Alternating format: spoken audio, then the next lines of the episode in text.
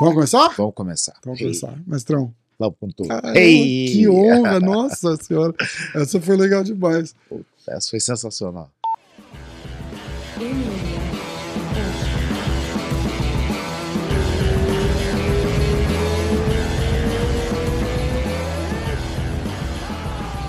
Como é que tá a vida, mestre? Eu quero saber. Só tirar o, a parada do challenge do caminho. Eu tava aqui com o Danilão agora há pouco. Uhum. A gente tá na Flórida, Orlando. Tá, tá rolando o challenge do, do PFL e você vem de icone do Danilo Marques, Uhum. que tava no UFC. Conta um pouquinho do. Pô, primeiro, prazer estar aqui com você, Rafa. Parceirão Prazer de é longa todo data. meu. Poxa, sabe tudo e mais um pouco de luta. Ô, louco. Sempre bom- é bom falar com pessoas de luta, que entendem de luta. Porque hoje vê o mercado, tem mercado que tem várias pessoas entrando, mas são pessoas, às vezes, que não têm uma, uma aproximação com pessoas relacionadas, ou com esporte, ou você, graças a Deus, tem um bom contato com todo mundo, está entendido no contexto da luta. Então, quando a gente conversa com pessoas, nesse sentido assim, fica mais fácil trocar uma ideia sobre luta. né? Então, fala do Danilo, esse cara especial aí que está treinando com a gente já há uns três anos, já Cara, gente boa, não dá pra não gostar boa. dele, né? cara sensacional, um irmãozão mesmo. Começou lá em Abu Dhabi, esse namoro lá, com, ajudando a gente com o Verdun, deu uma força gigante com o Verdun. E a partir daquilo, virou aluno. A gente foi para a luta do Verdun em Abu Dhabi. Nosso professor Ricardo Testac, professor de jiu-jitsu da academia, se machucou. E nessa travou o pescoço, não conseguia se mexer, travou as costas, não conseguia se Caramba. mexer. Falei agora, cara, uma semana para a luta, a gente precisava de um peso pesado para treinar. Eu fui no Eduardo, Alonso, no Shogun que estaria lutando, fui no Eduardo Alonso. Falei, "Pô, Danilo Eduardo, tava de corner do Shogun, né? Danilo tava de corno, tava acompanhando o Shogun, daí ele falou assim, não, o Danilo treina e tal. Falei, puta que beleza. Foi lá, ajudou demais O cara o daquele Verdun. tamanho O cara ainda, daquele né? tamanho ajudou demais e o Verdun acabou finalizando o Gustavo. Mas com certeza da, da finalização ali tem uma grande participação da ajuda do Danilo. Então, com o tempo, ele foi pra academia, mudou pra Califórnia, deixou a vida dele lá de São Paulo um pouco para trás, veio pra Califórnia vestindo no sonho. É, foi cortado do UFC. A gente não entendeu por que ele foi cortado do UFC. É. porque Tinha duas vitórias, duas derrotas, fazendo lutas boas. E, no ele- e a última luta ele falou aqui já que ele já, ele já tava cortado desde a terceira luta, né? Sim. Aí Teoricamente, fizeram foi uma um negociação, rem- um lá, remanejamento de empresário e tal, não sei o que. O Ali deve ter dado uma, uma, uma uma chegada, ali. eu pedi pro Mick, É, Mainar, enfim. Era para ser a história dele, agora está aqui no PFL com uma nova chance de poder estar botando a técnica. Pô, o moleque tem muita gente boa, bom de porrada em pé, bom de boxe, tem um jiu-jitsu, pô, faixa preta do Demian. uhum. Então tem uma pegada de costas boa, tem um single leg bem bom. E vai estar enfrentando um cara duro também, um cara que está querendo o mesmo sonho que ele, quer É. chegar no PFL, isso que torna a luta tão interessante.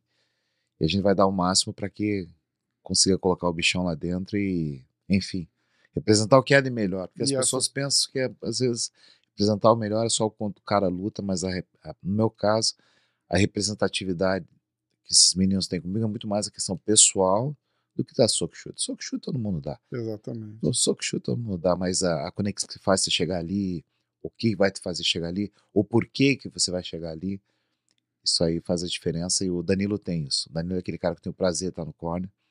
Eu não tô fazendo corner mais para todo mundo da É, eu academia. tenho notado isso. A última vez que a gente conversou, você falou mesmo. Você É porque tava, é difícil é, fazer para todo mundo. Graças a Deus a gente tem bastante atleta lá.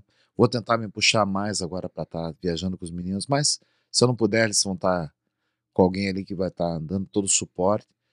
Mas está sendo legal, um momento bom que a gente está vivendo e eu espero que o Danilo aproveite esse momento agora de uma nova etapa da vida que está surgindo para ele e que ele seja campeão do PFL. Por É. que não? Tem experiência, tem tarimba, lutou sempre, treinou sempre com o Shogun, então, cara que acostumou com pancada incrível, assim, né? direto, sabe?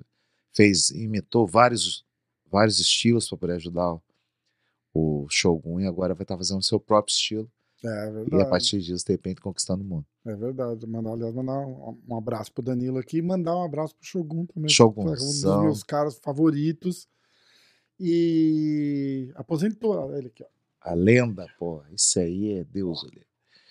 Ele começou a treinar comigo com 16 para 17 anos. 16 para 17 ou 17 anos ele começou a treinar. Garoto novo. Era na época então, até então o, o irmão do Ninja, né? Não era o É, Shogun. É, era o irmão do Ninja, Era o né? irmão do Murilo Ninja, o moleque tava chegando, e ver ele crescer na academia, sabe? Ver a história que ele conquistou ali dentro da academia. Porque a primeira vez que o cara chegar para ser um campeão na luta, cara tem que cortar um, muita lenha dentro da academia. É verdade. Muita lenha. Daí corta aquela lenha, daí empilha a lenha, daí bota a lenha pra queimar. Os processos que você faz ali no começo com ele é afiar o machado, daí tem, tem, é que é o processo que ele tem que fazer para se chegar lá. Ele fez muito bem.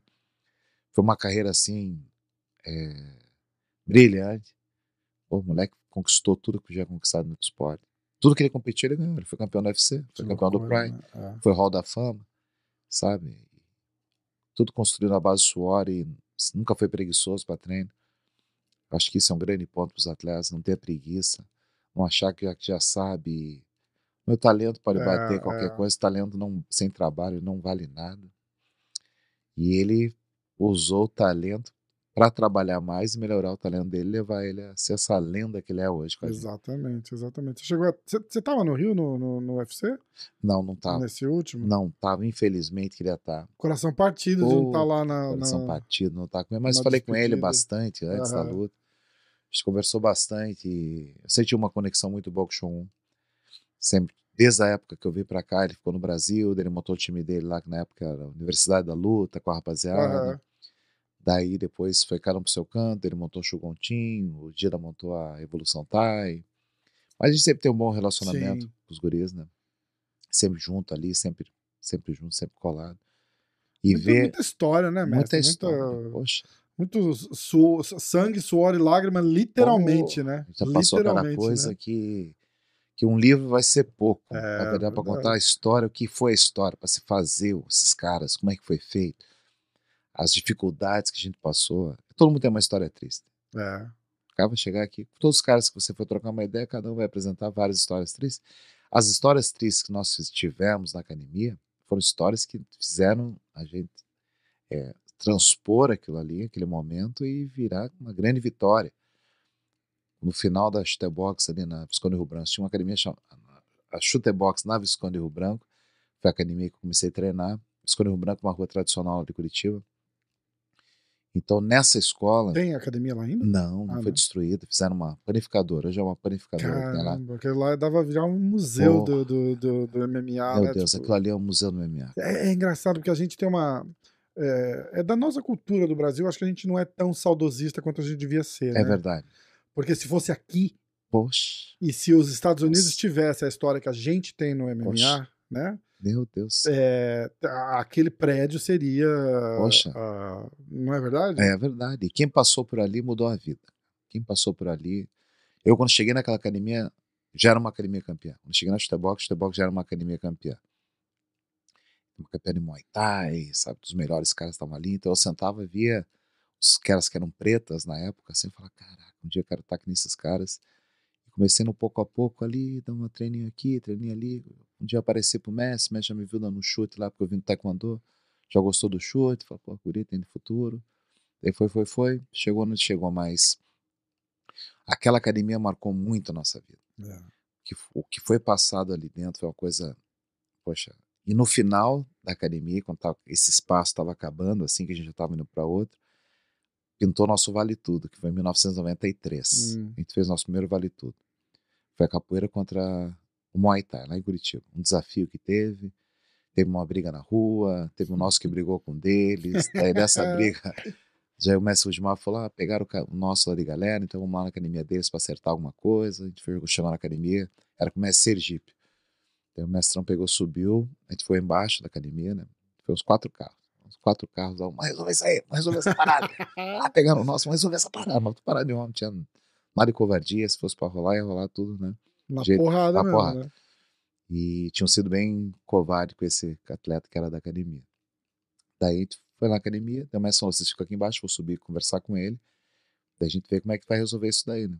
O mestre subiu, tal, deu uns 20 minutos, todo mundo lá embaixo, tipo, o que vai rolar, o que vai rolar, o mestrão desceu. Desceu, falou, vamos lá, vamos pra academia agora. Nós, poxa, mudou os planos, vamos pra academia, então, vamos pra academia. Ninguém contestava, né? Mas só vamos pra academia, todo mundo pra academia. Chegou na academia, o mestre, ó, conversei com o mestre Sergipe, que era o professor do cara que tinha brigado com nós, e agora a gente vai fazer esse Vale Tudo, que vai ser a chutebox contra a capoeira. Cara, Então daqui, e, já que daqui vai ser o Rafael, o Pelé, o Nilson e o Fábio Piemonte. Não, já mexe não na escalação, assim, subir. já desceu esse cara. Pega o colete, pega o colete. E você fala escalação, não tá falando de futebol. Pelé, é, não, é, tá falando não, de luta. Outra, é, luta. o Pelé luta, da luta, porra. Daí foi, o nosso time com o time deles, graças a Deus a gente conseguiu vencer, as, vencemos bem as quatro lutas, que foi nossa iniciação no, no Vale Tudo, uhum. foi esse desafio. E na parte final, quando estava acabando essa academia, a gente estava se preparando para esse desafio. E na parte final, eles cortaram a luz da academia. Hum. Já estava sem luz na academia, já estava sem água na academia. Então, para fazer essa luta, a gente teve que descolar um monte de vela. Caramba. Olha só que fala. Pra ver agora o sucesso das coisas. Né? É, engraçado. Todo mundo com dinheiro, é, todo mundo. Tá todo mundo rico. Tá todo mundo rico. Todo mundo bonito, modelo. Sabe, todo, todo mundo modelo. Mas na época não tinha luz, não tinha água. Daí a gente teve que treinar no finalzinho, acho que foi uma semana, uns 10 dias treinando assim, sem nada. Era luz de vela, a água estava cortada, então a academia cheirava mal, porque a gente estava mudando a academia para uma outra academia, só que a outra academia não estava pronta. E, poxa, o mestrão na época estava apertado de dinheiro, porque investiu tudo que tinha uhum. naquela academia. E acabou que aquele sonho dele deu certo. Que esse treinamento na luz de vela, a gente treinando cotovelado, se arrebentando Caramba. na porrada treino assim forte ali, eu, o Nilson, o Pelé, o Fábio, mais a galera que estava ajudando ali. Isso fortaleceu, fortaleceu o time de uma forma, cara, assim que você não tem noção, assim, porque isso é aquele bonde, aquela união, que né? Ela fala, bicho, olha o que a gente está passando aqui agora, e, mas ao mesmo tempo a gente não via que a gente estava passando uma dificuldade. A gente via que aquilo ali era uma coisa que, porra, que fazia parte do, do treino mesmo, cara. O treino era aquilo ali. Vai acontecendo, a gente não vai, vai não vai fazendo drama, né? Tipo, tava... oh, meu Deus, como é que eu vou treinar agora sem luz? E tava tudo bem, cara. A gente fez, aconteceu, foi lá. Foi um evento que mudou a história do Vale Tudo lá para nós. Foi a iniciação do Vale Tudo para Curitiba. As pessoas começaram a entender o que era o Vale Tudo. Nós começamos a entender o que nós tínhamos que treinar. Éramos todos competidores de Muay Thai, a gente tinha muita luta de Muay Thai. E aquele foi uma transição daquele momento para frente que, que essa dificuldade que a gente teve virou a, a tal da lenha que a gente cortou, botou uhum. no fogo e virou o que virou. Méritos do mestre Gilmar, méritos do meu mestre, mestre Gilmar, ter investido nesses meninos ali. Ele via coisas de repente que a gente não via. Ele via na gente coisas que nem a gente via e que deu certo. Que loucura. Todo mundo que saiu dali se deu bem na vida. Até falo negócio de rico, mas é brincadeira. Uns ficaram ricos, outros não ficaram ricos, que é, faz parte da vida. Exatamente. Uns lutaram no tempo Acontece. que dava dinheiro, outros não lutaram, outros fizeram uma, mais pé de meio, outros não fizeram, uns gastaram mais, outros não gastaram. Sim. Coisa da vida, que faz? Mas as, os que saíram dali, uma consciência de vida, saíram ricos, milionários. Uma Sim, consciência é. de vida. Ter passado por tudo aquilo ali, sobrevivido e se levantado e não ter tido aquilo como, ai meu Deus do céu, o mimimi do ai meu Deus do céu, o que eu vou fazer agora? Né? Não, a gente vai treinando, não vai ter luz, mas tem vela. Opa, água, fazendo um gato na rua ali. Puxa a água dali, já liga aqui, rei, hey, deixa eu ver. Uh, ó a denúncia, ó a denúncia. Daí... e deu certo, cara. Então o mestre Udmar foi um visionário, é um visionário. Ele montou um time assim, que não tinha uma estrutura, mas tinha uma vontade fenomenal. Uma vontade, sim, de crescer, e a gente se abraçou nas pequenas lutas para fazer uma grande história e que virou essa isso que é esporte hoje. Caramba. A nossa época era uma época que o Vale Tudo era muito baseado na luta de grappling, na luta do jiu-jitsu. É, você não é. conseguia Porque ver. Tava, tava rolando um paralelo com, com o Rio de Janeiro, com né? O Rio de Janeiro e o Rio de Janeiro é muito à frente da gente. Aquela história do Vale é, Tudo lá do Rio, do jiu-jitsu e tal, né? Sim, o jiu-jitsu contra a luta livre. estavam um, um patamar na frente da gente ali, porque eles já viviam esse negócio da da rivalidade, da briga, do uhum. negócio aqui. A gente de academia. Invasão da academia. uma história muito louca. Né? É, a gente vivia em Curitiba, mas era uma coisa muito relacionada ao Muay Thai. Uhum. Sabe, tinha briga com os caras do Muay Thai, Muay Thai, os caras do Muay Thai tinham briga com a gente, se pegavam na rua na porrada. Era aquela coisa da época que tinha em vários lugares do Brasil, mas era mais uma defesa da academia, da honra, a coisa que os guris começaram a crescer querendo defender o território. E eu acho que o Rio de Janeiro nessa época estava muito à frente, porque eles tinham já esse esporte que para nós não era. Esporte não, não tinha de resolver os problemas. Não era esporte, né? É, exatamente, não era esporte ainda, né? Daí, pô, com isso, a gente falou gente tem que aprender isso aí. Daí surgiu na academia o mestre Nico. Mestre Nico. Né? Poxa, foi uma pessoa assim muito importante para nós. Ele foi faixa preta de judô e treinou muito tempo com o mestre Hélio Grace. Acho que hum. até chegou a pegar preta com o mestre Hélio Grace na época. Mesma geração, assim. já falecido. Mestre Antônio Carlos, Antônio Carlos, Antônio Carlos Nico. Assim, um entendedor, entendedor assim, entendia muito de jiu-jitsu. Uhum. Um dia ele chegou na academia, o filho dele treinava Muay Thai na academia, era Rafael também. O moleque treinava na academia. E ele foi buscar o filho. Quando ele foi buscar o filho dele na academia, eu tava treinando com o Diógenes Assarrida, que é um cara das antigas também, Diógenes Assarrida, que era um baita no porradeiro também. Tá? O Diógenes era muito bom taekwondo, muito bom de capoeira, muito bom de Muay Thai, uma técnica assim, Deus o livre. Eu aprendi muito com o Diógenes. E ele tinha, tinha me dado aula de taekwondo antes, porque eu vim do taekwondo, Aham. então ele me deu aula fora. Eu saí dessa academia de taekwondo e fui pra chutebox, e ele continuou no taekwondo, daí passou anos, a gente se encontrou na chutebox. Vou botar o Vande de lado. Boa, não boa, boa. ciúmes. Daí a gente se encontrou na chutebox, e ele sempre foi um cara muito duro, né? E um dia, e ele foi um visionário, um japonês visionário. Ele pegou e falou assim: vamos fazer uns agarramentos, vamos fazer uns agarramentos. Tipo, começar assim, pega no pescoço, tal, gravata, porque eles usavam bastante guilhotina por causa da Aham. capoeira. Pega aqui, agarra aqui, a gente se embolando no chão, assim, uma barbaridade. Devia ser uma. Deus o livre. Tinha 16, 17 anos, 16 para 17 anos, assim, enrolando no chão, joelho assado, tudo aquela coisa. Daí chegou o Messi Nico pra buscar o Rafael, o filho dele, que tava fazendo óleo Muay Thai, daí ele olhou assim, o Joyce agarrando no chão e falou assim: não, é isso, tem que fazer isso, entendeu? Segura o braço ali, nós, pô. segura. Agora pega aqui, pá, vira pra cara, o que, que é isso? Ele falou: isso é jiu-jitsu. Caralho. Vou ensinar pra vocês jiu-jitsu agora. E virou daquela paixão que ele tinha. Era um, Messi Nico era um empresário, assim, muito bem sucedido. Era um dos que na época estava levando o McDonald's para Curitiba. Logo que o McDonald's Uau. chegou em Curitiba, então é, era uma pessoa com uma situação financeira muito grande, mas tinha um amor pelo jiu-jitsu maior que qualquer coisa. E com isso trouxe para nós o jiu-jitsu. Assim, pega aqui, raspada, Cara. movimentos básicos no começo. Era kimura americano, armlock, uma raspadinha ali e a baiana. Isso Já dá gente- uma noção pro cara, você vê estrelinha brilhando no olho dos caras, né? deu seis meses, ele falou assim, agora você tem que fazer um desafio. É, Porque mentalidade carioca, Cara, você tem que fazer um desafio. Desafia todo mundo aí pra fazer com vocês. Nossa, mas, mas essa história aí que mundo se conhece. Não, tem que desafiar. Daí pintou a luta da capoeira, nessa mesma época, caiu do céu, pra gente poder satisfazer a, alegria do mestre. né? que ele queria e deu certo. O jiu-jitsu ali, o Fábio. Naquela, quem usou mais jiu-jitsu nas lutas foi o Fábio. O meu foi só de pé. O Fábio botou o conta pra baixo, esmirilhou o conta na porrada, assim, abriu a cara, assim, Caramba. cotovelado e joelhado, é, cabeçado. Pelé nocauteou dele também, botou pra baixo também, deu uma arregaçada, de pé no chão. O Nilson lutou um cara muito mais pesado, mas terminou por cima batendo. Então, aquelas aulas do Mestre Nico, a princípio, ajudaram bastante, gente. Que dali houve a. Ok, agora a gente ele deu a base pra nós, agora a gente tem que se profissionalizar. É. Daí pintou o Penão lá em Curitiba. Aí, puta, aí foi Penão, que era um faixa preta do Carson. Daí foi o professor é, Evan Rigurgel, que dava aula na BB lá de Curitiba. E foi daí.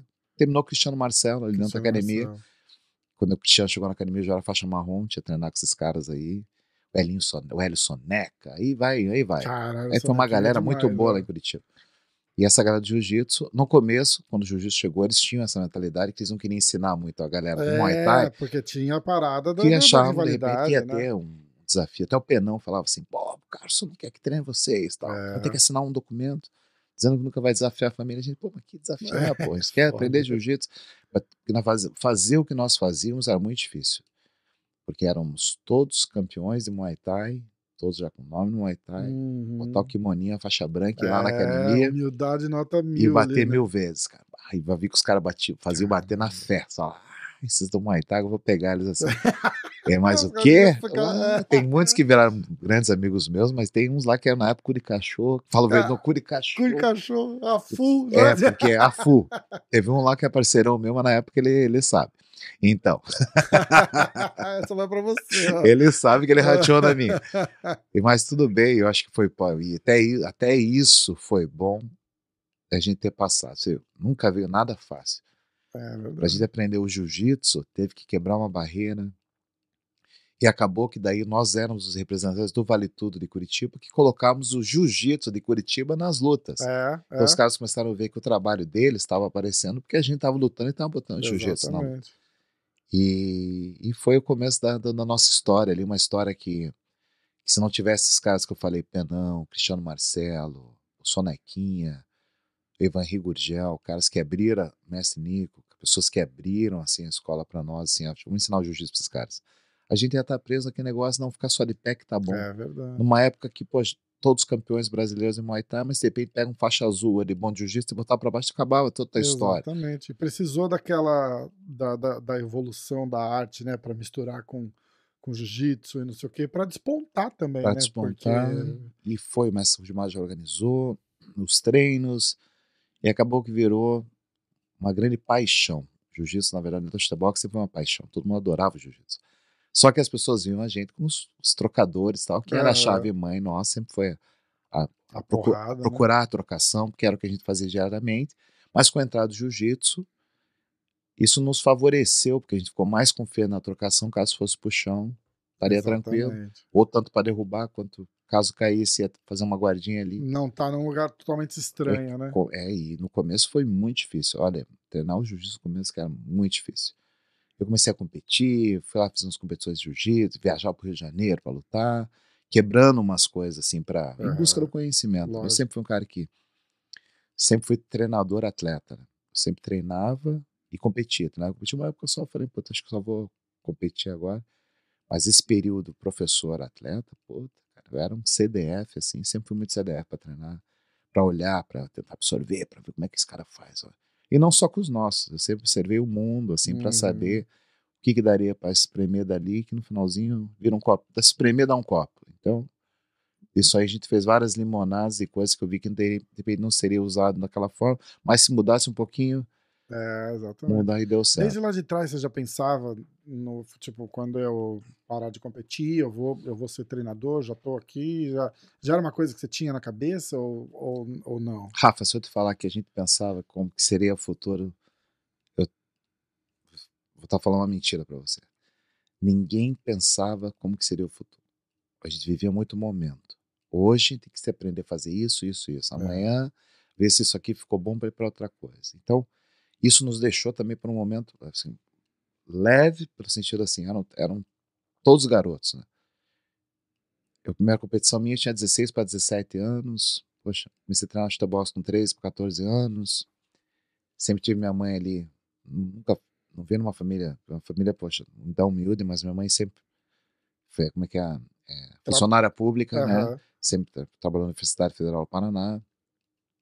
Sempre me deu todo o suporte ali que, que eu precisei. Então, sempre estudei colégio particular, sempre, sempre roupinha boa, minha mãe sempre pagava academia. Uhum. Então a dificuldade no meu caso era ser um cara melhor todo dia porque eu tinha suporte em casa. Minha mãe me Exatamente. dava tudo que eu Ah, precisava. tá. Então o que o meu foco era ser um cara bom dentro da academia. Então dentro da academia eu tinha todo o suporte em casa, então eu podia me dedicar.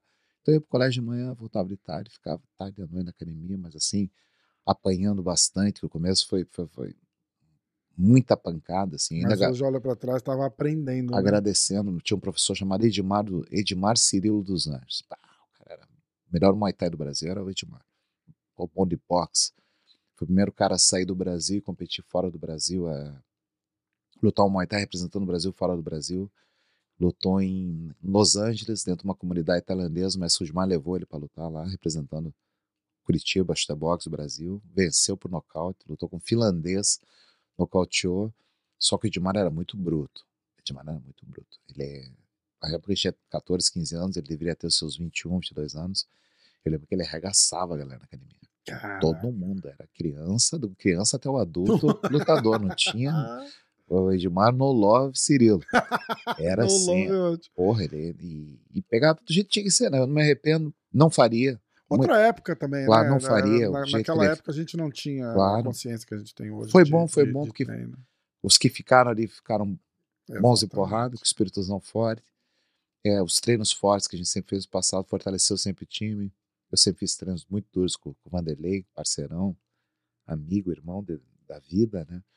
E não tinha essa, a gente se arrebentava. Se arrebentava. Nem me nocauteou uma vez com um pênalti na cara, uma época eu prepara- preparando pro Pride, que, pô, tomei um chute na cabeça, bati a cabeça na parede e deu aquele que que houve. Não, Vanderlei Cara. nocauteou ele com um chute na cara. Eu, caralho. E era normal. Não, Não, sabe? não tinha esse negócio, pô, o cara é maldoso comigo, hein, pô.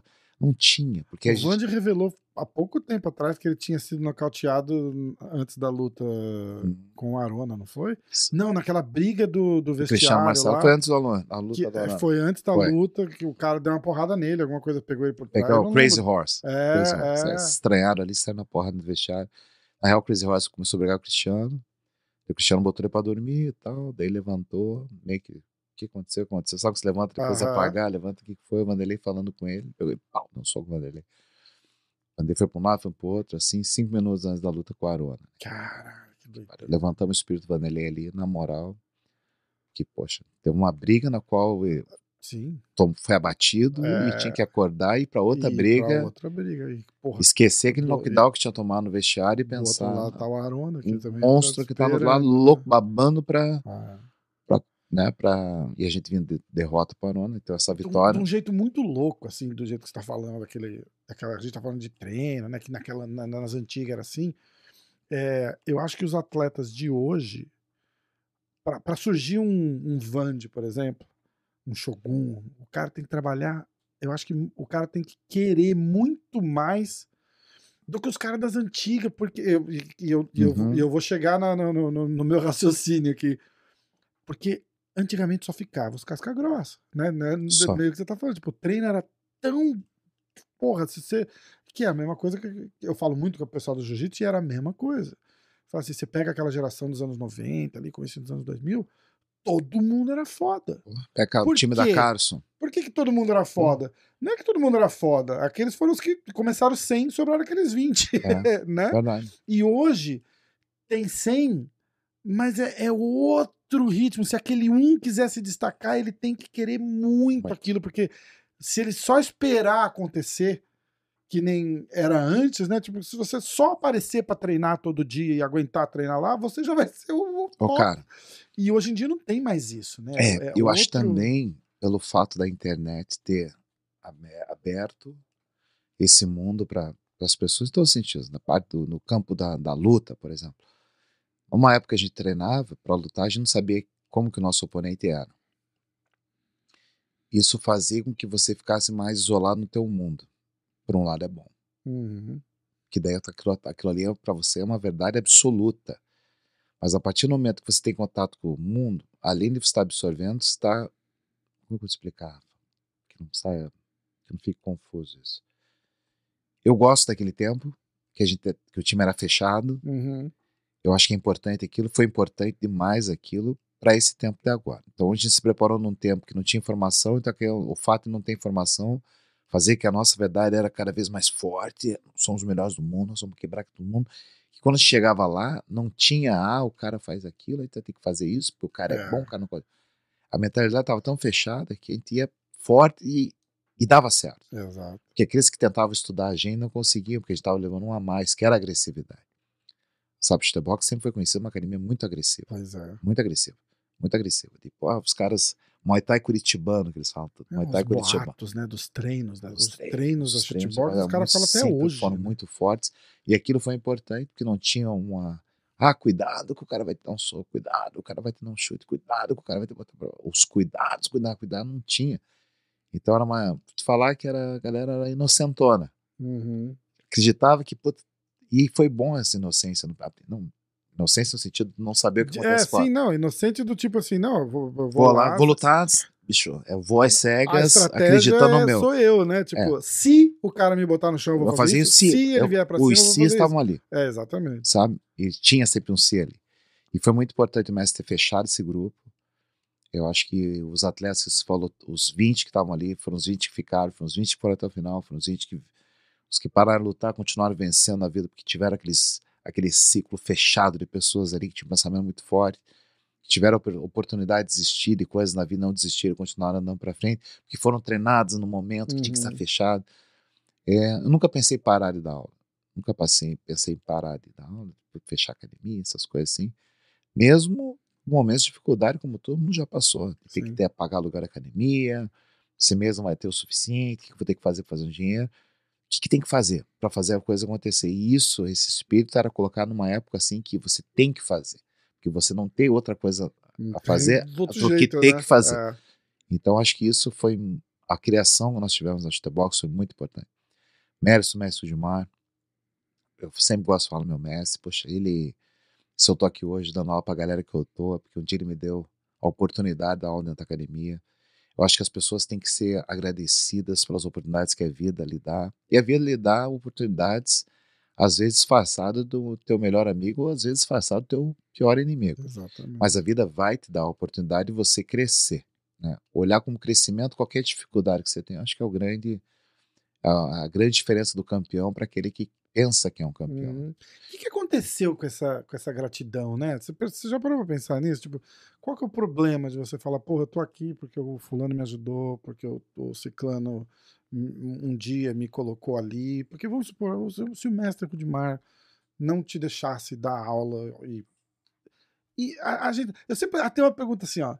O que que poderia ter acontecido que o mestre Rafael Cordeiro não seria o mestre Rafael Cordeiro? É verdade. Você pega um dia, sei lá, um dia você tá mais é, mais emotivo e o mestre tá mais emotivo, ele te dá um carreirão, você fala, ah, quer saber, foda-se essa merda aqui, eu não vou voltar mais aqui. É verdade. E acabou. N não é verdade? É, eles costumam falar, tem uma frase que fala assim, os dois momentos mais felizes da vida de uma pessoa é quando ela nasce e quando ela descobre por que, que ela nasceu, né?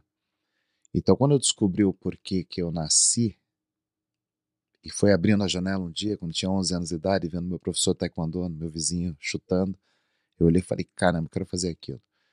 E aqui, o, o, o, ato de abrir aquela janela e ver o meu professor treinando e, e bater na porta dele lá, onde que é a academia, ele me dizer, mudou não só a minha vida, mas mudou a vida de várias pessoas. É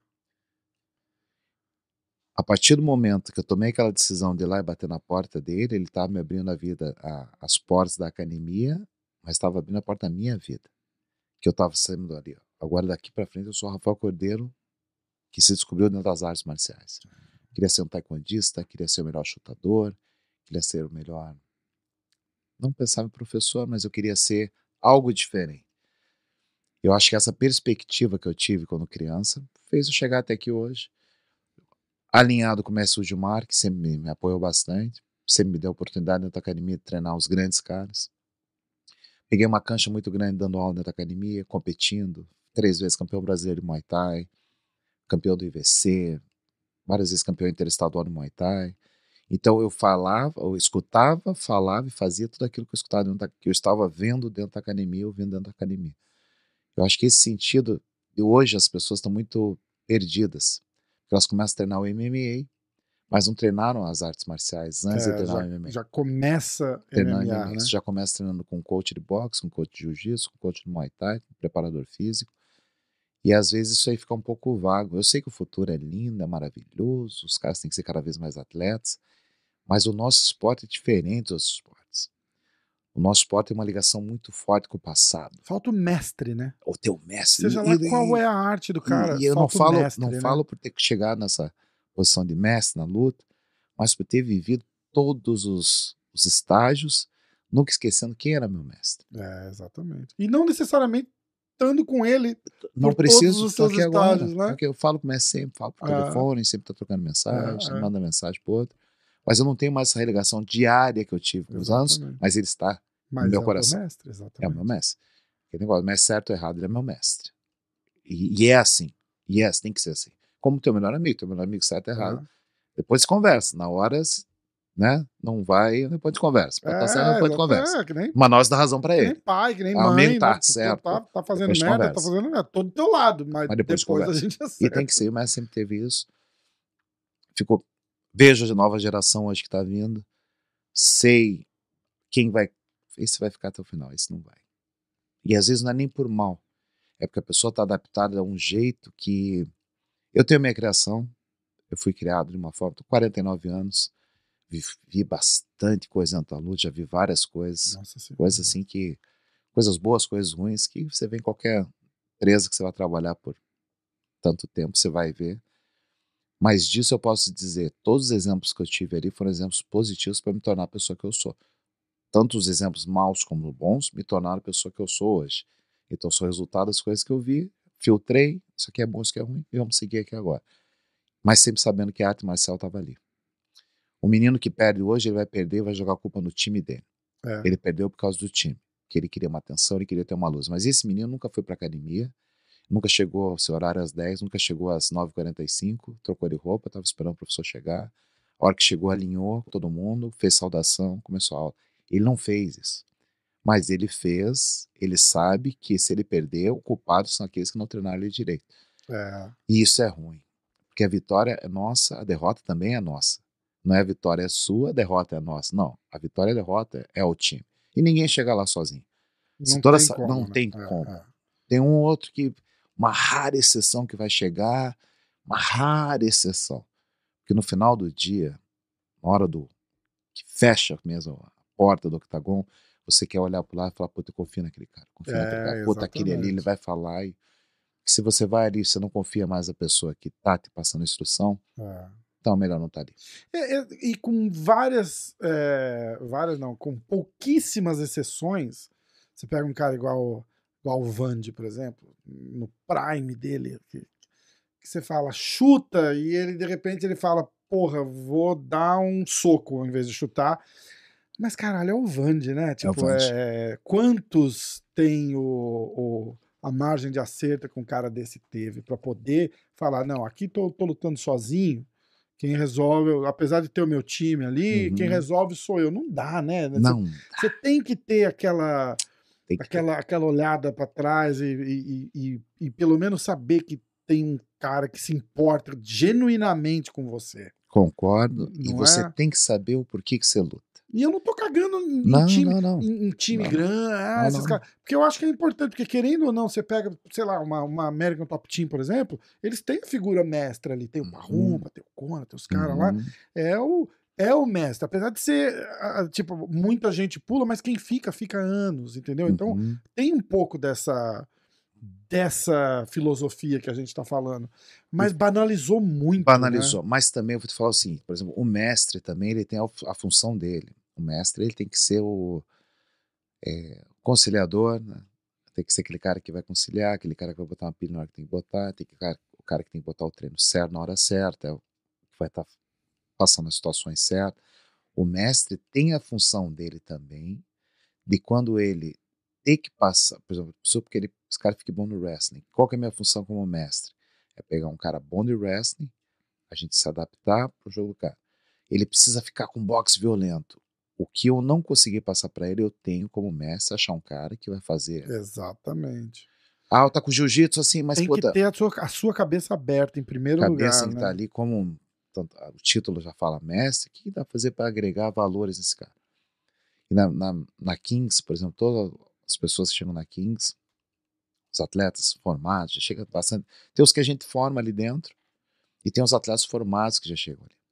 Mas os atletas formados que chegam, eu sou um cara muito abençoado, que esses caras são caras que eram fãs da arte marcial. Puta, já meio caminho andado. O cara já chega lá. Porra, arte marcial. Porque quer tá lá, né? É, e o respeito, o cara já sempre sabe que é um. Você tem que ser um giver, né? Você tem que vai dar, Sim. mas, bicho, você tem que. Você vai receber, mas tem que dar também aqui, você tem que dividir conhecimento, não tem. E tem que ser, sabe? Todo mundo que chega na academia é recebido, sabe, com todo amor, carinho, treino forte, a pancada estanca, mas esse cara tem que passar alguma coisa para quem tá lá também. Tem É, seus valores, não os exatamente. baseamentos baseados só no que eu sei, mas é no que nós sabemos e o que pode ser bom para nós. Exatamente. Eu acho que esse, quando você esvazia o teu ego, o primeiro grande passo para as realizações acontecerem, diferente de vitória e derrota, que isso faz parte do esporte, mas você tem que esvaziar teu ego.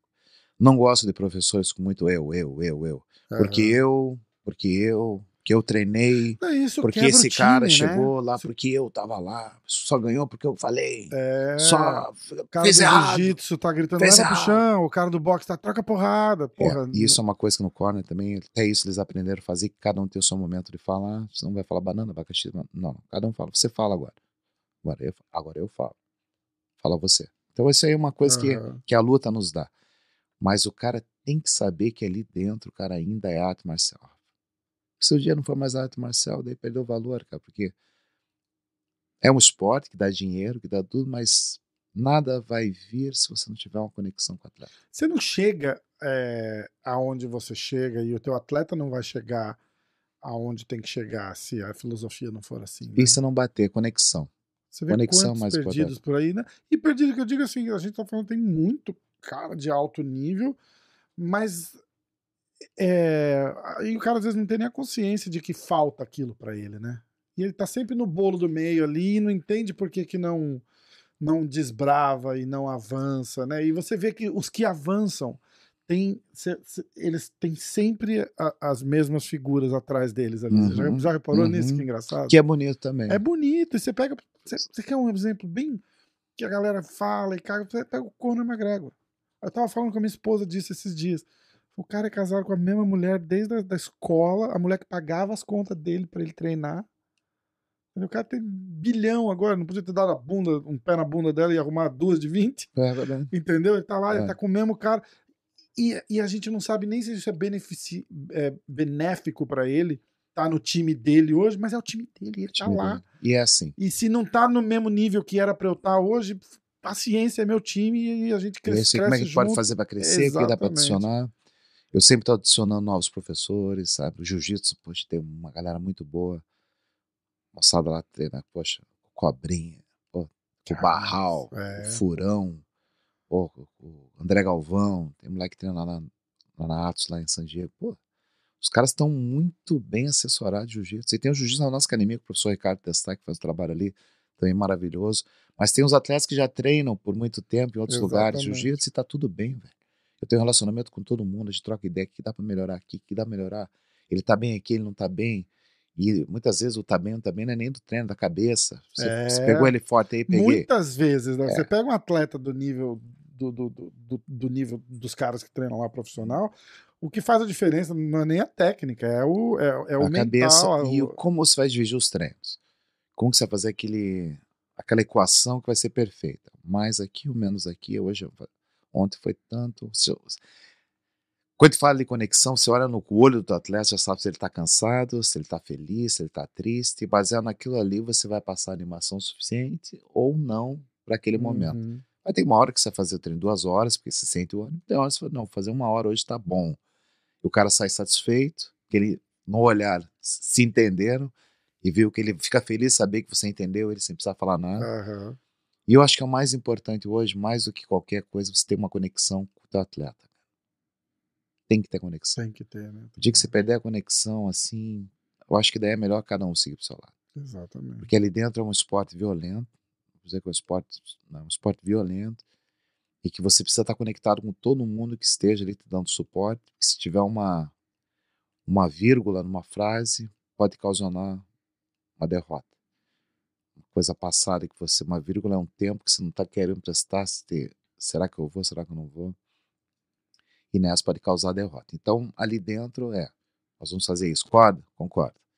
Aonde que você não entendeu? Então há uma conversa antes da luta. Sim, O que, que você é. pensa? O que, que você tá? Bota o cara no mesmo astral, a gente entra na mesma sintonia.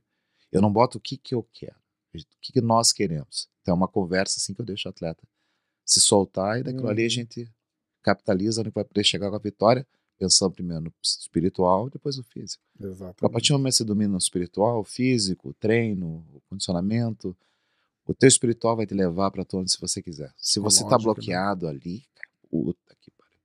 Tem que desbloquear você primeiro, agora vamos começar o processo. Sabe? É verdade.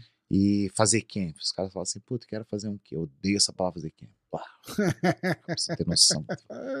Não é o primeiro que eu escuto falar isso. Cara, esse A, negócio a de vida é o camp, né, pô? Deus, a vida é o camp, porra. 30 de janeiro a dezembro. A gente pode mudar o foco, né? Então, ó, vamos focar em Apertar mais, né? apertar mais, Porque apertar a luta você- que tá vindo mais camp, pô, você Tá treina três... Não, mas os caras mesmo... Os, caras- eu falei, bicho, você treina três vezes por dia, todo dia. No camp você treina mais? Falei, não, não, não. No camp a gente faz... Você, tá, você É treino. vive no camp, você só foca no, no adversário, é diferente. É, esse negócio, o cara fala, não, eu vou fazer no camp, o camp. Não, tem camp. Vou começar meu treinar. camp semana que É, vem. porque daí já dá uma importância maior do que. O que, que eu penso? Toda vez que você começa um camp, você vai começar exatamente de onde você parou. Ué, papai, papai, lutei três meses atrás, fiz um camp, parei, agora vou ter uma luta daqui três meses, vou começar um novo camp. Então a gente vai começar com você três meses atrás, quando você parou, sabendo que já perdeu três meses de evolução. Então quando você começar a treinar, Eu tenho que pensar no que você não aprendeu e no que você deixou de aprender. No que você deixou de aprender e nesse tempo que ficou, ficou, ficou, ficou. Vou ter que começar com você do zero. É. Esse cálculo, esses três meses que a gente teve parado, poderia ser o mesmo é, deixa a água morna. Nem água fria, nem água quente. Deixa a água morna, vai tocandinho. Mas não começa tudo de volta, porque a evolução é diária. Ah. Você tem que estar tá treinando diariamente, isso é obrigação do atleta. Tá ali direto, mas aí tu volta para a questão do aluno. Aí que é legal ter o um aluno na academia. Porque os caras sabem que isso daí é uma coisa que ele faz a vida inteira. Um Lioto Matida da vida. O Lioto não para de treinar. Tive aqui semana passada. O Lioto tendo luta, não tendo luta, o Lioto tá treinando. O cara tem ali o kata, as coisas, sabe? Os fundamentos da luta ele tá treinando. E é o jeito que tem que ser. É. Mas é o sistema antigo. Alguns ainda conseguem manter esse sistema. Eu nunca vou ser um professor onde que o atleta ache que ele vai ser a estrela com time atrás de não tem estrela, não pode ter estrela. A partir do momento que o cara acha estrela, o professor vira empregado. O professor não é empregado. Exatamente. O professor não é empregado, porque o professor nunca foi empregado. Quando você fez a tua matrícula na academia, está pagando para aprender arte marcial. E você vai continuar aprendendo arte marcial. Exatamente. Daí um dia você parou de pagar a academia, mas você continua treinando arte marcial. O professor continua sendo teu professor. Continua, O exatamente, dinheiro já ele não existe mais, mas ele é o você, teu professor. Ou de repente até existe em uma outra forma, né? Tipo, Não interessa acordo, se ó, você vai treino pra essa luta, você me dá X. É. E é o nosso acordo, mas eu Por- continuo sendo teu professor. Mas os não meus você. acordos que a gente faz, é assim, é, gente- tem uma luta em março, tá bom? Que mês que a gente tá? Setembro. Mas luta só em março, não é setembro. Então vai continuar a fazer o que a gente sempre fez. É. aperta na frente, tá bom. Exatamente. Porque muitas vezes é, você vê hoje que todo mundo quer ganhar muito dinheiro com a luta, que muito quer ganhar muito dinheiro. E esse fato, todo mundo quer ganhar muito dinheiro, achando que agora é a hora, agora é a hora. Claro que agora é a hora. Mas você não pode esquecer dos seus valores. Pode esquecer dos valores. Com o dinheiro vem a fama. Alguns não souberam lidar com a fama. Uhum. Alguns não tiveram dinheiro e acham que são famosos. Com aqui, Tá cheio, né? vivem a. E os que, que são famosos, de repente, acham que a grana vai ser. Não é, cara. No final do dia que vai valer, você fala, pô, tu com os caras que eu gosto, cara. É, Os caras dão uma vida por mim, não interessa se eu tenho luta ou não, eu vou estar treinando. Não tem aquele compromisso assim, pô, vou ter que pagar esses caras porque eu tô treinando com eles. Não interessa se você tem luta ou não, você tem que continuar treinando. E na academia, se você chegou de bicicleta, chegou de Bentley, a porrada come. É do mesmo igual, jeito. né? A academia é o, é o lugar mais democrático do É mundo. verdade. O branco e o negro treinam, o pobre, É ah, mesmo. os caras vão trocar porrada ali. Tem que fazer saudação, tem que pagar o respeito para quem tem que pagar. É. Diferente do que tem a tua conta, a tua conta bancária. Isso não interessa. É. Isso que é o legal da luta. E o que, que eu aprendi vendo isso da luta? Que eu valorizo os meus, cara. Valorizo os meus. Quem que tá ali todo dia na academia, eu valorizo demais, cara. Os que passaram, os que estão agora ainda. Até os que passaram, que a gente teve hoje, não tem aquela convivência diária, mas eu respeito eles terem passado na academia. Uhum. Sabe, tem alguns que eu não quero nunca mais treinar. Tem alguns que, que eu tinha uma experiência, assim, de decepção, Relacionamento. Né? relacionamento. Os que Não é? decepção, Não que eu falo assim, cara, esse cara aí, não desejo mal, mas também Mas e ele sabe, as pessoas sabem que o, o que foi feito para que a pessoa chegasse a um não ponto, desejo mal, mas se ele puder bater o dedinho na quina da cama de vez em quando, eu não ia achar ruim. sabe? E a pessoa sabe o que ela fez. Sim. E ela sabe o que eu fiz para que ela chegasse à posição que ela chegou. Exatamente. Os esforços, o, o trabalho que foi feito. E às vezes, quando acontece uma coisa, a pessoa sai da academia, dá aquela faladinha, que tem muita gente que sai da academia e fala mal, Uhum, porque ela, ela tira dela o peso e a responsabilidade do- da derrota. Exato. Ou A de pessoa uma não coisa. gosta de conflito, né? Do- é, na- não, na verdade. Perdi porque eu não estava tendo um treino bom. Pô, tá- Não treino podia ter. bom. Tinha É, culpa sentar com você e falar e assim. conversar, "Mestre, se a gente fizer isso daqui, Não segue. meu treino bom. Qual que é o mas problema? vamos mudar aqui, isso Não aqui, é? e é normal. É. E, o, e o professor, mestre, o treinador, tem que chegar e falar: como é que você está sentindo hoje? Tá bem, campeão? É, eu acho que puta, aqui tá, tá tão. O professor tem que sentir, puta, tem que chamar, mexer com a chama desse cara aqui para que mude. Isso é digno. Isso é digno. Exatamente. É você tem que esvaziar o teu ego. Às vezes as pessoas, pela internet, elas querem, na verdade, sem precisar dar uma explicação para alguém. É. Eu preciso dar explicação sobre isso. Ah, eu falei um negócio errado, lá tem que falar. Tem que, agora tem que fazer uma explicação. Ah, eu perdi, eu tenho que falar porque que eu perdi. Bicho, você perdeu. Da mesma forma que se você quiser falar, você fala. Como se você ganhou, se você quiser falar, você fala. Você Exatamente. tá na tua mão. Só vai ter um que vai vencer ou vai perder. Você vai, o Vanderlei, a gente teve várias lutas. Pô, o Vanderlei foram 52, 51, 52 lutas com o Vanderlei. Eu tive em 98% das lutas com o Vanderlei. A gente teve luta que a gente perdeu. É. No outro dia, o que a gente vai fazer? Que a gente tenta todo dia dominar o mundo? Era o Pink e o cérebro. É Vamos isso aí. fazer aquilo que nós fazemos todo dia. Por que, Cada que vez não. perdeu? Vamos olhar. Vamos porque olhar, alguma coisa aconteceu, né? Vou te dar um exemplo agora. Às vezes pode, pode nem ter. Às vezes pode ser só o mérito do outro E profissional na que está treinando e fazer a mesma coisa que está Você querendo tem que também. ter uma humildade, uma Uhum. humildade para entender isso. Tipo, ah, você- o que, que você fez de errado? De repente você não fez nada de errado. E- de e- repente o cara só foi melhor que E você. é isso aí. O Neymar lutou esse final de semana. Foi puta, um lutão. O Neymar anu- anulou, cara. Puta, pra jiu-jitsu. Puta, lindo, Nossa, maravilhoso. tão mal do Bellator de Pô, falou? Eu achei uma falta de respeito Foi. jogar a, a luta. Fala, porra, tu vai jogar e você não precisa se posicionar, porque é só um desabafo mesmo, não quero criar polêmica. Uhum. Mas eu falei, cara, e eu tô falando só porque eu gosto do Neymar, porque se fosse outro cara, de repente eu não ia me importar tanto, que é Uhum. uma Pô, o Neymar é. meio hipócrita, mas porra, o cara é meu amigo. Aí você fala, a luta do cara, eu esperando, cara, esperando, esperando, esperando. Eu só assisti a porra do, do, do, do evento pra ver o Fedor e pra ver, pra pagar o meu respeito ao, Uhum. ao, ao Fedor e, e assistir Uhum. o Neymar, caralho. E aí, se esperando, esperando, esperando, esperando, fala, a luta do Neymar vai ser depois da luta do Fedor. Eu falei, ah, vai virar a luta principal do evento? Uhum. Não, não, é depois que Depois o evento acabar. Uhum. falei, ah, não faz assim É, comigo, às vezes não. acontece, Eu falar. sei, tempo um de saco, televisão, tudo. Isso é eu showtime, entendo, eu você sabe. Mas o pior é pro atleta que ele, a gente teve que aquecer duas vezes. É, e tá pronto, não, agora da, exatamente. da esfria. É, foda. Enfim, mas foi uma vitória assim E maravilhosa. ele tava precisando, né? Tá precisando e a gente sabe o potencial do Neymar. O quanto ele tá pegando os caras duríssimos. Assim, que é uma tendência, né? Uhum. Daqui pra frente não tem muito. O moleque lutou agora duríssimo. Mas o que, que é a mentalidade do campeão? Neymar ganhou no sábado. Semana na semana já tava lá na academia discutindo qual seria o melhor ponto para finalizar o cara, porque ele tava com um pouquinho de dificuldade de É, finalizar o cara. que não conseguiu, né? Vamos fazer a parte técnica, a luva um pouquinho grande, a luva Bellator é um pouco grande, difícil de entrar com a mão ali para meter a mão no ombro, é difícil, cara. Defende uma, duas, três, quatro vezes segurando ali, é difícil. Não justifica a gente não ter E pego. o cara mas claramente treinou pra, treino. pra porra. Só que que um- negócio, isso que é a mental- mentalidade do campeão. O Neymar já nasceu, terminou a luta, tá, beleza.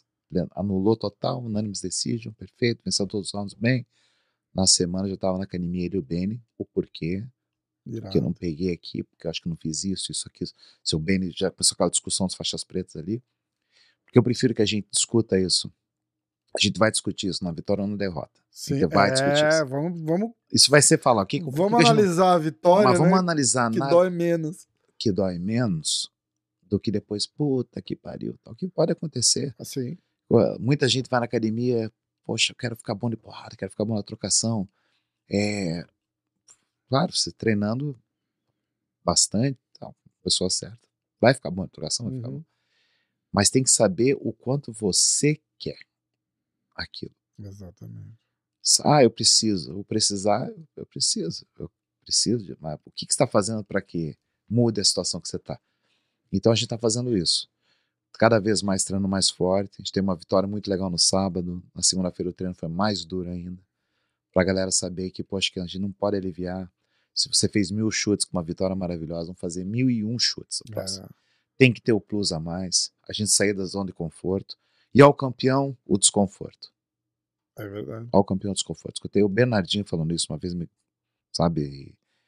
Me deu Sensacional. né? sensacional. Sensa- Então, O Bernardinho, campeão- hoje, ele o não, ele não chegaria aonde ele chegou. O mundo tá muito chato hoje. É.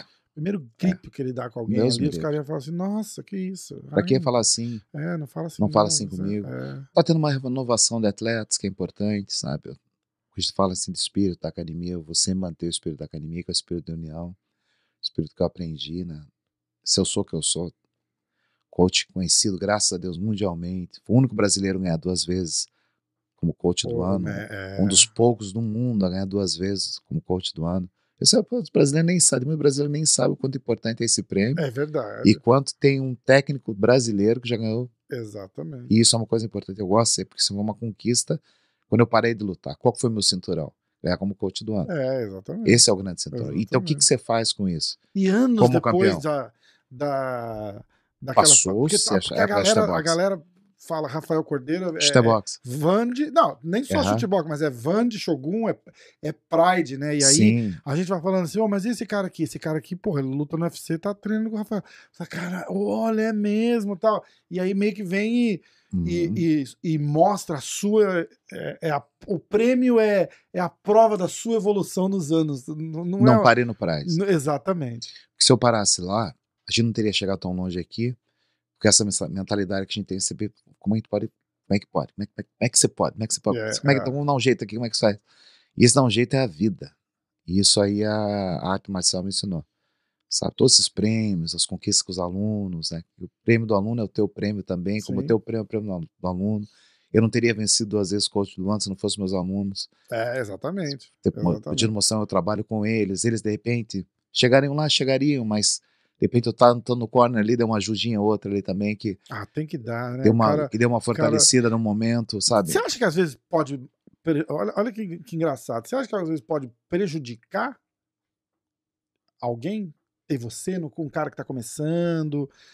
O- e o prejudicar que eu digo é assim, não que você não vá ajudar o cara lá, mas o Presença. fato, a tua figura. Uhum. Porque você vi, você é uma. Muito. Você é uma entidade, né? Tipo, pro cara ter o mestre Rafael Cordeiro. Eu falei isso pro, pro Danilo, cara. O Danilo teve, acho que no- na última luta dele no UFC. Eu não fui.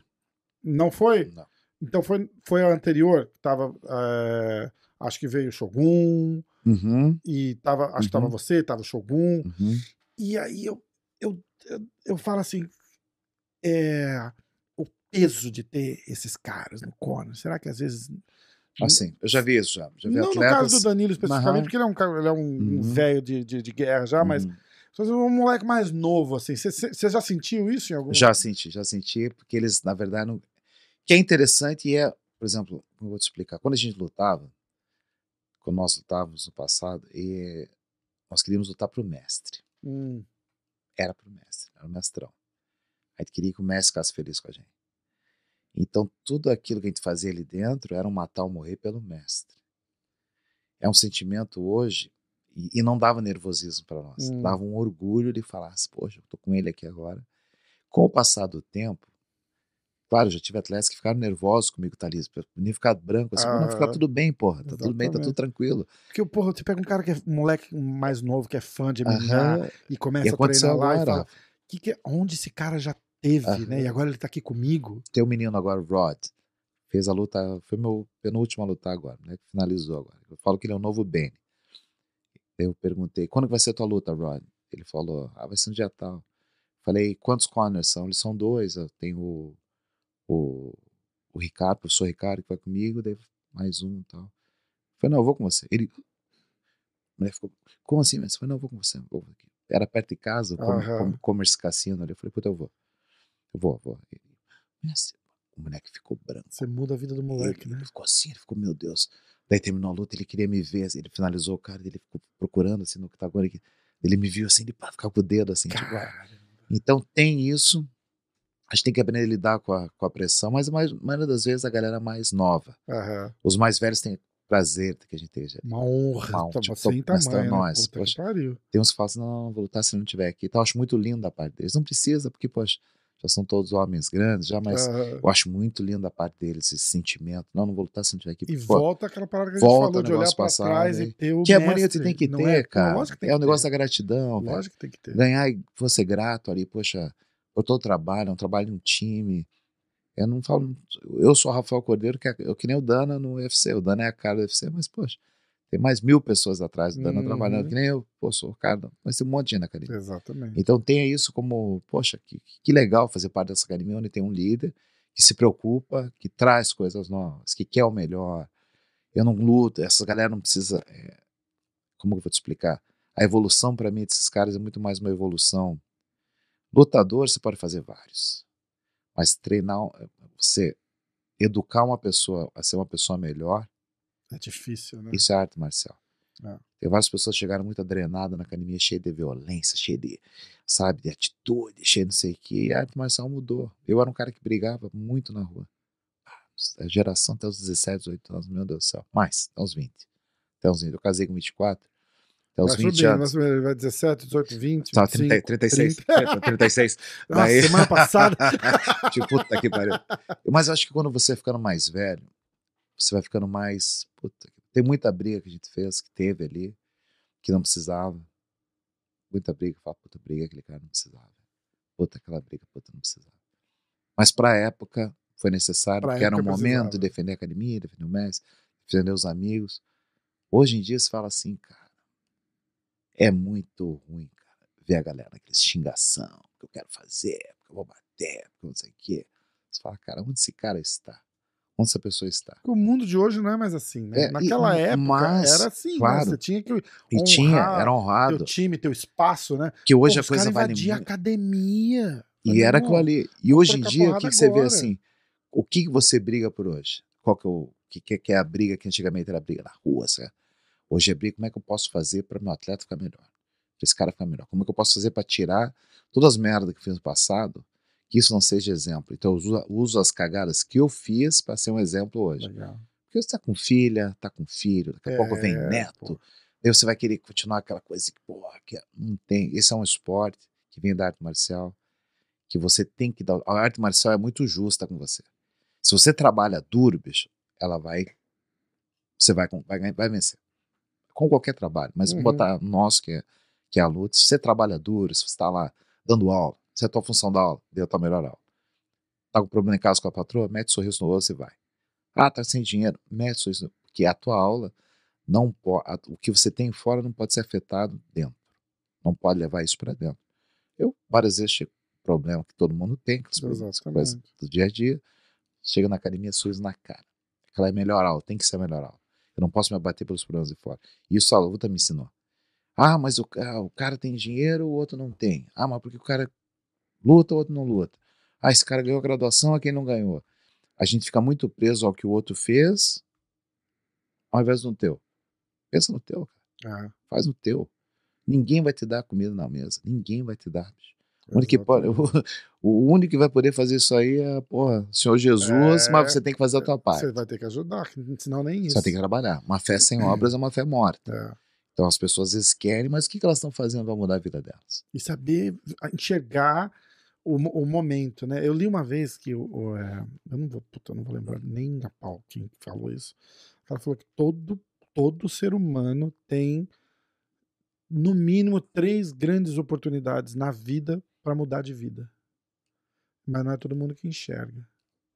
É verdade. Entendeu? Mudar de vida assim. ele verdade. fala assim: ah, o catador de papel, de repente, tem uma oportunidade para reciclar alumínio. E aí ele começa, e aí dali ele faz outra coisa, e dali ele faz outra coisa. Mas não é. Aí ele fala que aí é 1% É. da população que enxerga essa oportunidade e muda a vida. É muito do que você quer também, né? Porque às vezes, Rafa, as pessoas botam uma.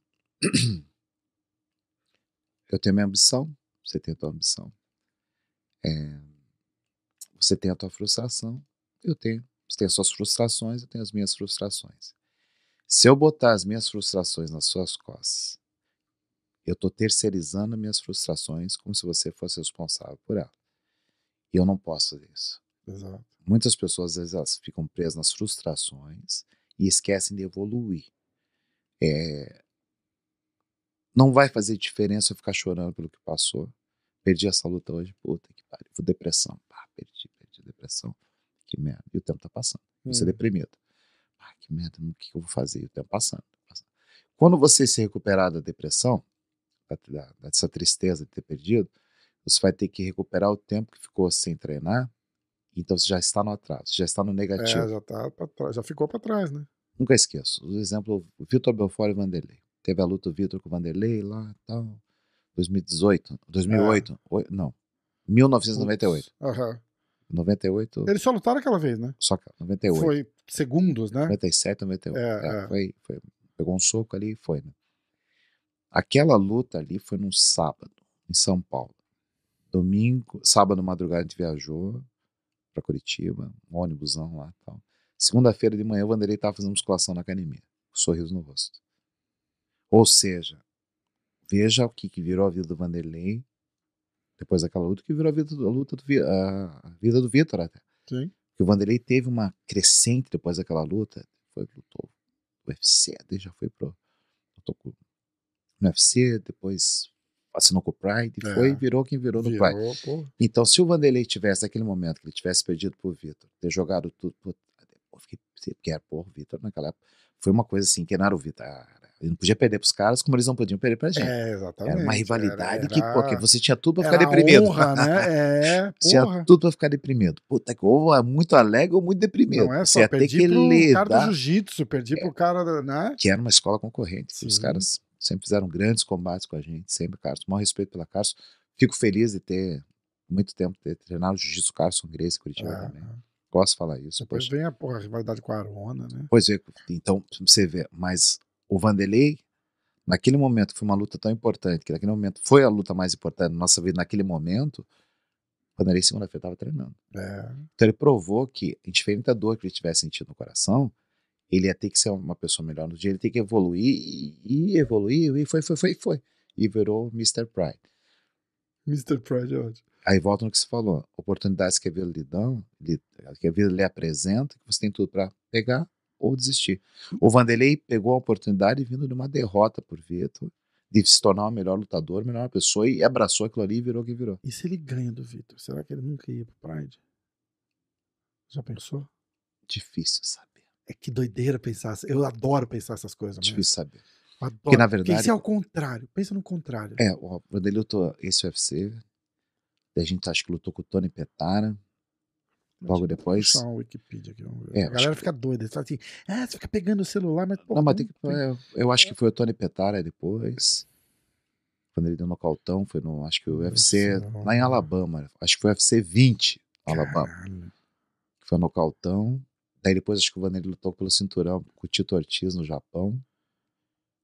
Ó, putz. É muita luta. É muita luta, que eu tô achando aqui, ó. Só sei que aquela luta mudou a vida do Vanderlei Ó, numa certa Vitor. Belfort, UFC Brasil, 1998. 98. Aí, depois disso, ele luta Adrian Serrano, Adrian Serrano Adrian Serrano no, no, no IVC, IVC, exato. Aí, de novo no IVC, Eugene Jackson. ah, nocautão. Aí ele, ganha, ele luta Tony Petara no UFC 20. Isso aí na, em Alabama, É. Mississippi, Alabama. E aí, Pride, três lutas no Pride. É, aí ele luta contra o Tito Ortiz no UFC 25. Caralho. Peraí, peraí. Então, peraí. Ele fez três lutas no Pride, antes, depois do UFC. É, ele luta. Ele lutou, Veja a data do, do que ele lutou com o Tito. ó, é, a data é 14 de abril de 2000. Ele lutou 12 de setembro de 99, 21 de novembro de 99 e 30 de janeiro de 2000 no Pride. Três lutas. Karl Malenko, Dajiro Matsui, Matsui. e Bob Schreiber. Que loucura, eu achei que a gente já ia ficar. É. Então a gente saiu, você vê, cara, nem lembrava disso. Aí ele volta no UFC, faz a luta pelo o cinturão Tito. com o Tito Ortiz. Aí ele vai pro Meca, é, luta contra o Todd Medina em Curitiba. Nocauteia É, também, primeiro round, 39 segundos. E aí, aí é Pride, só Pride até. Então o que aconteceu? É, então essa foi a história. O Vanderlei, a gente tinha lutado, feito as lutas no, no Pride, essas três ali. Daí não tinha mais recebido nada, não tinha falado mais nada tal. De repente essa luta com o Tito. Essa luta com o Tito. Daí o nosso empresário era o Kawasaki. O cara que, era Que era o empresário de todo mundo, empresário do Renzo. né? Renzo, É, Kawasaki. é, é, é. o empresário de todo mundo ali, o Kawasaki. Kawasaki sabe, gente fina demais. Koichi Kawasaki. O Kawasaki até então, ele não era manager nosso. Ele era o que seria no futuro. A gente estava em contato com ele e tal, mas ele falou assim: pô, não lutem no. Se ele era o cara UFC. que arrumava as lutas no Pride, É, né? É. ele não lutem no UFC. Você foi pro Japão e tal, né? Convidaram o dele fazer curtido e tal. Daí ele, pô, não lutem e tal, não sei o que, papá. A gente aceitou a luta, porque era uma luta importante, uma luta grande, né? E o, Sakura, e o Kawasaki tava lá no dia da luta no, assistindo, né? Daí terminou a luta e perdeu. Puta que pariu. Decisão, tal, uma luta, foi uma guerra. O Vanderlei dobrou ele. Dobrou o Tito duas vezes, só que o Tito conseguiu botar o Vanderlei pra baixo e tal. Daí terminou a luta, puta, a gente é agora, a gente vai fazer, que nem te viu o Kawasaki, o Kawasaki lá. Aí tu vai falar o Kawasaki, o Kawasaki não deu, ele deu as costas pra gente. Cara. Não, não, não, não quero falar. Tipo, tipo, o Kawasaki não querer Você amizade. um abraço. Eu lembro que ele deu as costas pra gente sair, porque ele não queria ser visto Ser com a visto. gente. Aham. visto com a gente no UFC, conversando sobre uma coisa, e no futuro, passou um tempo, ele ligou, mestre de Mário, Vanderlei, virou essa lenda, lutou com o Malenco, essa luta com o Malenco foi uma luta irada, lembra a imagem que eu não lembro muito bem da luta, sempre foi um lutão, mas eu, eu lembro, mas eu lembro, tá mas eu lembro do Vanderlei raspando o Calmalenco e o Messi Carlos chegando depois falou assim, pô, fiz uma raspada ali, raspada com habilidade. Nunca mais esqueço isso. Cara, que a memória é... que eu tenho é do é. Calmalenco, que era um, um polacão grande pra caramba, maior que o Vanderlei. O Vanderlei só fez guerra ali. É, Matsui, Calmalenco, fez com aquele Guy Mesler. Esse Guy Mesler foi uma é, guerra. É, não, foi, aliás, foi a, foi a volta dele pro Pride e dali ele, dali ele Aí vai. Aí vem, né? Aí tá, é, teve uma no contest foi um cara do. Com o é... Gilbert, Gilbert, Gilbert Ivo. Isso, exatamente. Tomou um chute, disse que não podia. Não podia continuar, né? Chamou no manual. É. Mas, mas, tudo bem, acontece. Eu ouço o Verdu falar, acho engraçado, o manual. Chamou né? no manual. Aí vai, ó, Dan Henderson. Pride 12. Pride 12. Pride 13, Sakuraba. Sakuraba, ganhou do Sakuraba. Pride 14, acho que foi um japonês. Foi o Shungo Oyama. Shungo Oyama, guerra é. também. Aí Sakuraba de novo pra em 2001. 17, pra 17. Que ele vira o campeão dos, dos médios. Lutão. Né? Lutão. Vanderlei foi marcado então. O Vanderlei terminou Pride 12. O... Na época não era nem o Sakakibara, era um outro presidente que faleceu. Morreram ele. não, nada, Morreram ele. Falei, nada. Faleceu. Como que era o nome dele? Como é que era, cara? Nossa, que falta de respeito, cara. Lembrar o nome do. Ah, mas faz muito tempo. Né? Enfim, é. Daí o Sakakibara assumiu. O Sakakibara chegou e falou assim: Vanderlei, você vai lutar agora com o Sakuraba. Logo depois da luta do Vanderlei com o Dan Henderson. Vanderlei com o olho fechado. Uma luta muito agressiva. Vanderlei tomou um soco, caiu no knockdown. Dan Henderson caiu bombando o Vanderlei. O Vanderlei conseguiu reverter. Sei que terminei, terminou o Vanderlei montado, segurando a garganta, Calma. tentando pisar na cabeça. Você vê o cachorro um olho só. Nossa. Um olho só, e segurando a garganta, tentando pisar na cabeça. Tanto que terminou a luta, o Sakakibara chegou e falou assim: Madelei, too much, too much. Não faz isso, porque aqueles caras apavorados, por de maldade do cara, saindo montado e querer pisar no crânio do cara. Daí ele falou: Vanderlei, você vai fazer agora com o Sakuraba. Daí nós, puto, Sakuraba, agora é a hora. Puto, vai ser irado. Sakuraba já tinha feito todo mundo, tinha ganhado todo mundo. O Sakuraba, tá, vamos treinar, tá, beleza. Chegou o dia, Pride 13. Pride, Pride 13 chegou pra luta. Eu, o Messi Gilmar, eu só eu, o Messi Gilmar e o Vanderlei. Fazer uma luta com, com, o rei do Japão. Porra, é. Só nós três ali, daí chegou o, Sak, o Sakakibara com, com um tradutor. Começou, ah, sério assim, né? O tradutor, ó, oh, Vanderlei, ele tá falando que espero que você faça uma grande luta com o Sakuraba e você pode matar ele. Ô, louco. Aí, assim, daí, quando ela falou, outra, a, a, a, era a Tomi, a Tomi, Tomi, tradutora Toby. Quando ela falou isso, ele começou a dar risada, foi engraçado. Uhum. Daí ele. Ah, não, não, não, não. Daí a tradutora falou, não, ele falou, não tá brincando. Ele tá falando sério, pode matar. Que isso? Nossa, tá bom, tá bom. Chateou, né? Chateou é presidente em japonês. Chateou. Uhum. Tá bom, chateou, tá bom, chateou. Nossa, caramba, ele sabe que ele tá falando sério. Caralho. Daí o Vanderlei foi lá e não precisa nem pedir, né? O Vanderlei ia é, querer desligar. Porra, com permissão, é. então. E o Vanderlei falou: ó, toda vez que lutar com o Sakura, vou mandar ele pro hospital. Para o japonês, isso é um grau de, de, de, promoção muito grande, muito forte. Um dia perguntaram pro Sakuraba. Não precisava xingar, né? Não, sem xingamento. Xingamento vou nunca mandar, se usou. Toda vez que a gente lutar, vou mandar ele pro hospital. É. Você quer um, é, um trash talk mais é, não, imponente do que não, esse? Mas deu, quando ele falou assim, que teve a press conference, Vanderlei Sakuraba, perguntaram pro Sakuraba o que, que você espera da luta. Sakuraba espera fazer uma grande luta, Vanderlei, grande atleta, Pá, pá, pá, pá, pá. Vai ser uma grande luta. Vanderlei, o que você espera da luta? Quero deixar bem claro o seguinte: quero dizer que vou bater tanto nele que ele vai chegar em casa, a esposa vai achar que ele quer visita.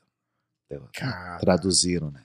Foi aquele oh, japonês assim, os repórteres, oh, terminou a coletiva. Chega o Kawasaki, Vanderlei, por favor, não fale isso.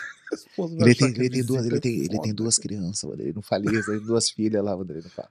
Acabou que o Sakura foi uma grande aquisição para a academia passou esses três conflitos, as três lutas, as três derrotas que ele teve. O cara mostrou o verdadeiro espírito samurai. Foi lá para Curitiba, treinou com a gente com um tempão, treinando no box, sabe? Treinou lá com o Nino, já tinha lutado com o Nino, tinha vencido uma, perdido uma, mas treinava com o Nino, com o Vanderlei, treinava com o Vanderlei. Claro, o Vanderlei ficou um clima de, de rivalidade, nem precisava botar os dois na academia para se pegar. Lógico. Então nunca fizeram um treino forte na academia, fizeram um treino bem técnico, ele e o, e o Sakuraba na academia. Demais, né? E eu acho que foi um grande marco disso daí, foi a história do Sakuraba. Um, um, um rival, pedra um do rival do bem. do Sakuraba, né? E foi um rival do bem, cara. É, é. O Sakura foi um rival do bem, porque ele falou: ó, vou lutar 20 vezes com o Vanderlei, mas uma vez eu vou ganhar. E queria, até depois É, parece que ele saiu, que ele voltou pro Japão, que ele treinou com a gente pra fazer o Ken Shamrock. É. Tanto que eu tava no corner dele, eu, Mestre Dilmar, no corner do Sakuraba. Que ele nocauteou, cara, que eu falo pra todo mundo que me apavorou aquilo foi ver o jeito que o Sakuraba aquecia. Né? Vamos Sakuraba aquecer ele. Não, não, não, cansado, cansado. Ele fala, sabia falar cansado, ovo frito, muito cansado, ovo frito e obrigado, obrigado. Ele adorava. Muito cansado, ovo frito e cansa, muito cansado, ovo frito e obrigado. Adorava falar isso. Tem que Sakuraba uma aquecer. Não, não, cansado, muito cansado. Ah, juro por Deus, pegou. Malboro. Nossa senhora. pagou uma alborinha, Tô pronto. dois tapas na cara, tô pronto. Foi lá nocauteou o Kem Shamrock. Cara. Então, esse cara foi a imagem do que, que é o, o artista marcial, o samurai, sabe? Perdeu pro Vanderlei, foi lá treinar com o Vanderlei. Foi aprender, né? Foi aprender, tipo, como é que eu faço pra... Como é que eu faço, cara? O que esses caras fazem lá que, puta, que me deu a ruim? O Sakuraba super... Quando ele te pega, ele tem pontos, assim, de pressão que, que ele vai primeiro, ele finaliza. Então, você... Ai! Já era. Então, ele é muito inteligente. Caramba. Como eu vi ele várias vezes chegando na academia, a galera dando pauzão nele, assim. Ele, ai, ai, daquele jeito. Ah! E no outro dia chegar e finalizar geral. É, foda. Finalizar geral. Eu lembro quando eu pé, falei com o Roy, que ele contou, eu falei, "Tá, que, que, que esse cara tinha que o jiu-jitsu do. Porra, o Gracie Jiu-Jitsu na época, que era o jiu-jitsu, não, não. Ele falou: esse cara sabia jiu-jitsu Sabia jiu-jitsu. de outra, de alguma outra fonte, mas ele sabia, Sabia jiu-jitsu. jiu-jitsu. E eu acho que, que eles. O Sakuraba, de repente, foi um cara que começou. É um cara que veio do Pro Wrestling, né? Muito famoso Pro Wrestling. Ele entendeu o que que era o jiu-jitsu sem kimono. É, é, exatamente. De repente, antes do que muita gente que treinava de kimono. É. Sabe fazia como? o- um grappling, Um né? grappling. Ele já É, fazia o grappling. Pro MMA. né? Olha a, cabeça do cara, né? 20 anos na frente do tempo. É. E dele. lutando com caras duríssimos. Eu não tiro mérito nenhum de ter perdido pro, pro Sakuraba. Que o cara era o cara. É verdade. Com o Vanderlei, primeira luta, ele deu knockdown no Vanderlei. Segunda luta, poxa, foi pra dentro do Vanderlei. O Vanderlei ergueu, ele É, deu uma é. queda ali, mas. Não, na segunda o Vanderlei nocauteou e na terceira o Vanderlei acho que deu uma queda e quebrou a clavícula dele. Tanto que ele o Crocop, o Crocop tava tentando dar cotovelada na clavícula, na clavícula porque sabia que tava quebrado. Nossa, histórias. Você vê, né? é, é, foram 52 vezes pro Japão. É. Eu fui 52 vezes pro Uau. Japão. Pô, E foi a melhor época da minha vida, onde eu aprendi realmente a. A chutebox foi a base para eu aprender arte marcial e lá a gente botou em prática tudo que a gente aprendeu na academia e levou pro resto da vida. A experiência do Japão foi uma coisa única, que hoje não é mais a mesma coisa. Infelizmente, hoje, até o Rising mesmo, você vê, eles estão presos ainda no, no que era o Pride. São os meus funcionários, a mesma galera Aham. eu cheguei lá 2016, parecia que eu tava, pô, voltando Uau, é. 12 anos atrás. Eu falei, caraca, tá a mesma coisa. E às vezes a mesma coisa não é bom. Não evoluiu, né? Tem a tradição do japonês que é linda, maravilhosa, que é uma coisa que a gente tem que respeitar. Tem que ser respeitado dentro da luta. Eu sou muito mais a disciplina japonesa do que a disciplina americana. Muito mais. Você não precisa insultar, o- É. sabe? Você ser aquela coisa respeitosa da luta, do Sim. combate. Vai É, ganhar um bom é, combate. Quem, é. quem ganha, ganhou. Mas, é, infelizmente, só isso hoje em dia não, não é o suficiente. Quando eles voltaram, eles voltaram trazendo a galera que lutou lá naquele praia. Eu acho que faltou, de repente, botar uma nova geração, uma galera que, É. é- que tivesse atenção. Hoje não se vê, sabe, muito quem que lutou no Rising. Ó, vai ter o Rising. É, Já teve. é, Ué, é, quem que é, lutou? Foi ontem. Foi. Exato, exatamente, exatamente. Acho que só nisso, mas a gente deve muito ao Pride se a gente tá aqui hoje, porque essa nova geração, eles não conheceram nada do Pride. Até é pra nós, cara, lembrando quem lutou com quem, às vezes é difícil. Nossa, Puta, lutou com esse. É.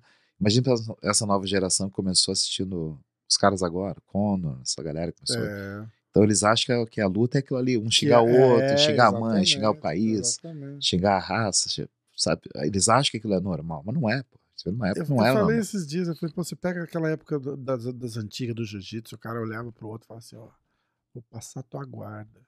E esse era o maior insulto que o cara podia Uhum. falar, porque era, era uma coisa tão inadmissível pro outro deixar ah, o cara passar a guarda dele. E é um Uhum. negócio tão Tipo, idiota, a não, gente não fala, vou "Eu vou deixar, não vou deixar. não vai passar. E era essa a discussão. E os caras falaram: caralho, ele falou que vai passar a guarda dele. Verdade, verdade. Puta que pariu. Essa história do Vande, né? Tipo, toda vez que a gente lutar, vou te mandar pro hospital. Porra, Meu sério. irmão, caralho, onde é que. Olha, o Vanderlei com a Arona, na- teve a pesagem, acho que a primeira ou a segunda, acho que a primeira. Só tava os dois, cara. É uma balança. Ricardo Arona, Sochê. Vanderlei Silva, Sochê. Jesus. Tá os dois ali, pesa, um de frente pro outro, soltando barbaridades um pro outro ali.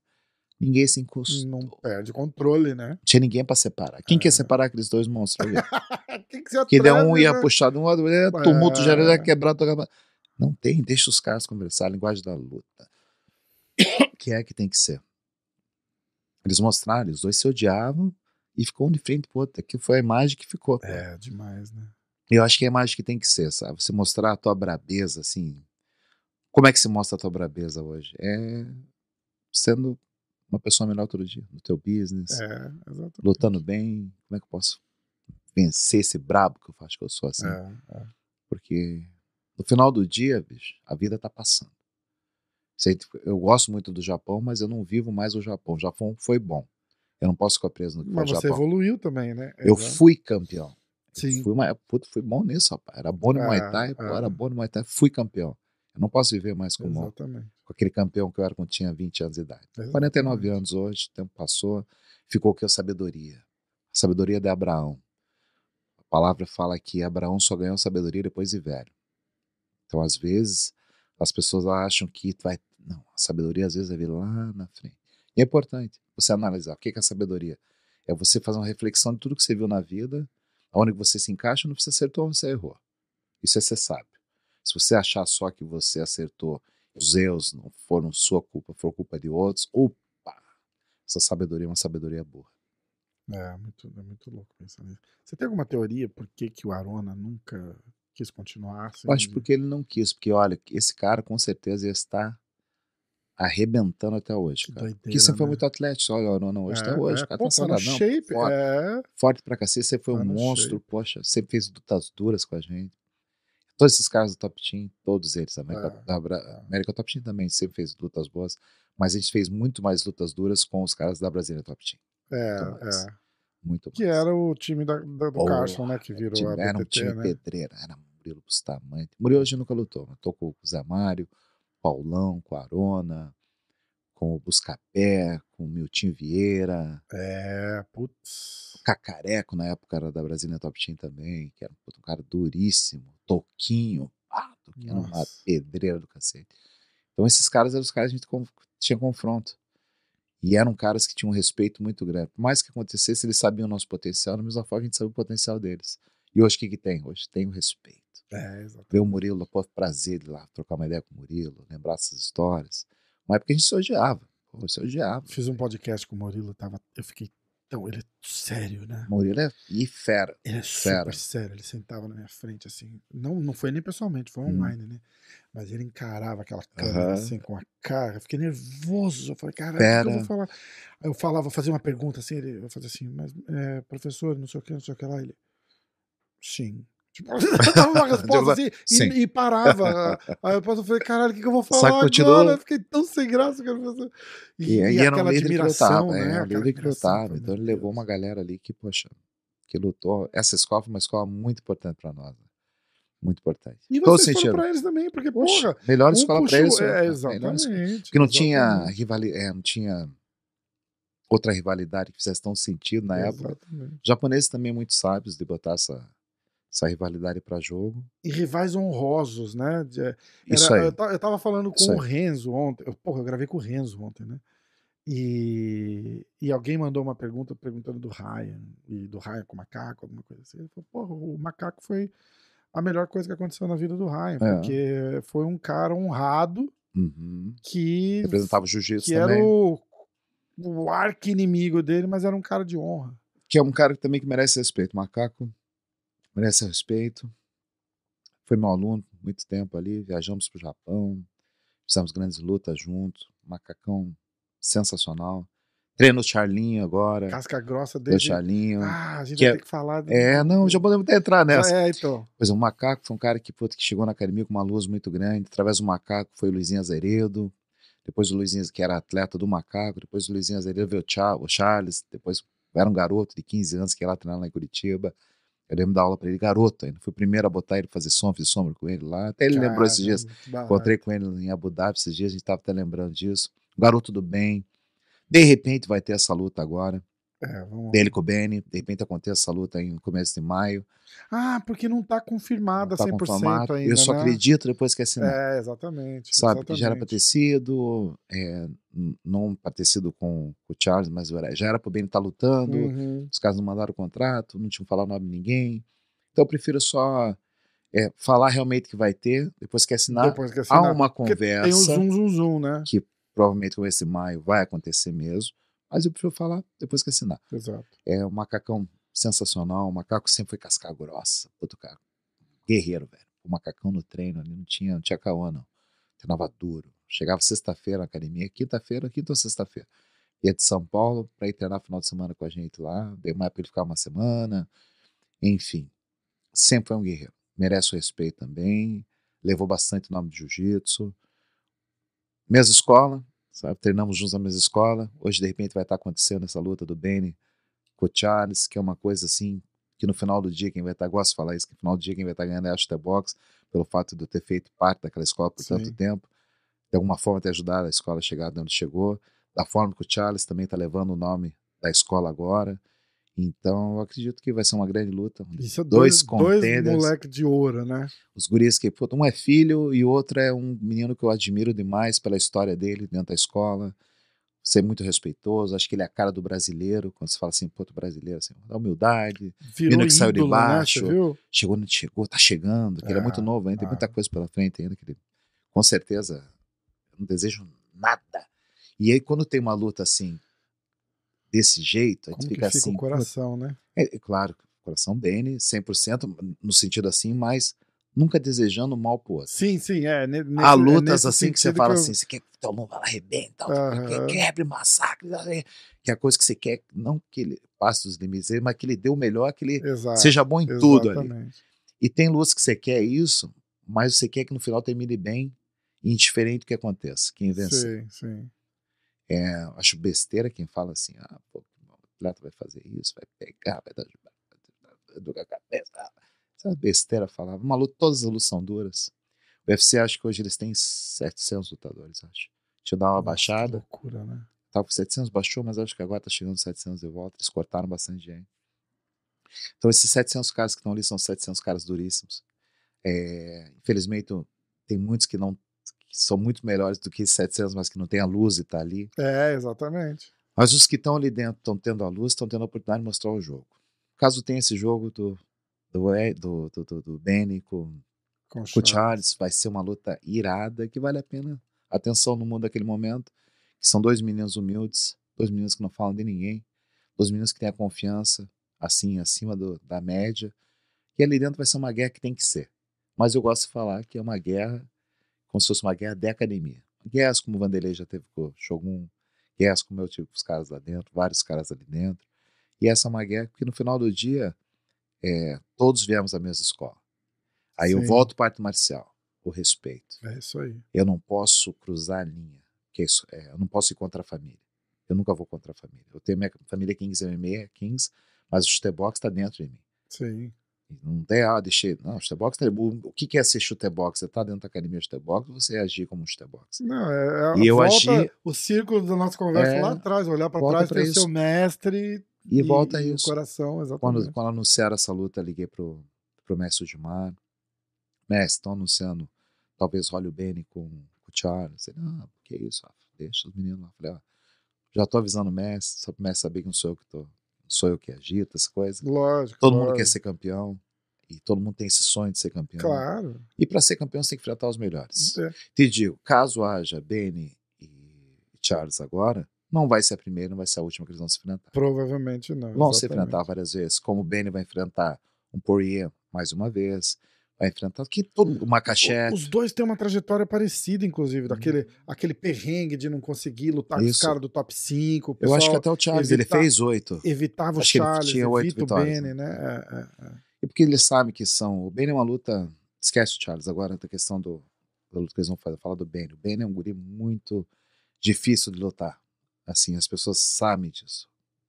Uma mão pesada, chuta muito forte. Dono de um grappling, assim, muito forte. É, Bom de jiu-jitsu, faixa preta, nível pódio mundial. Treina com caras que são campeões mundiais de jiu-jitsu, lá com o professor Barral sim. professor Romulo Barral, treina lá com o Gabriel Lages, treina com, com o Edwin, treina com o Victor. É verdade, Silvério, o Edwin, o Gabriel Lages também. Os caras são é, bons é, jiu-jitsu é. pra cacete. Pô. E o Benny faz com eles e, e faz bem com eles, Ah, sabe? É uma faixa preta de. Faixa preta mesmo, né? É, Como, como o Charles. Exatamente. São, os caras são faixas pretas. E quando os caras lutam num nível desse, é um detalhezinho ou outro que vai fazer diferença. É. Por isso que eu acho muita arrogância você chegar e falar, vai bater, vai bater, vai espancar, vai ser uma É. guerra. A única garantia que a gente pode pôr vai ser uma guerra da qual os dois nunca, não é uma coisa diferente, de repente, que eles já tenham passado dentro do octagon. É.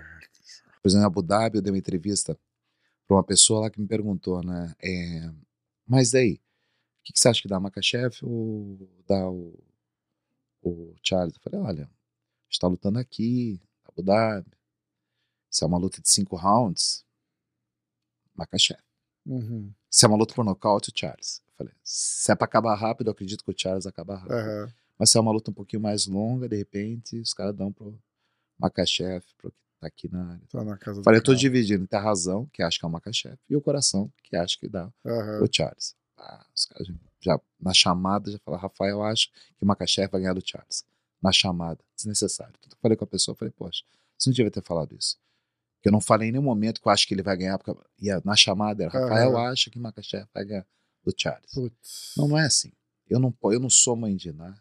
Eu odeio responder quem que você acha que vai ganhar. Não gosto de falar isso, cara. É. Porque é uma. Ninguém sabe. Não dá pra saber. Que fecha ali, assim, o cara é. fecha o olho e manda. Bom, bom, pegou, acabou. O que, que houve? O, cara caiu. o, fav- É. favorito Porra, caiu. A luta do Charles com o Dustin Poirier. Lembra? Porra, os caras com a festa pronta. A chance do Dustin Poirier.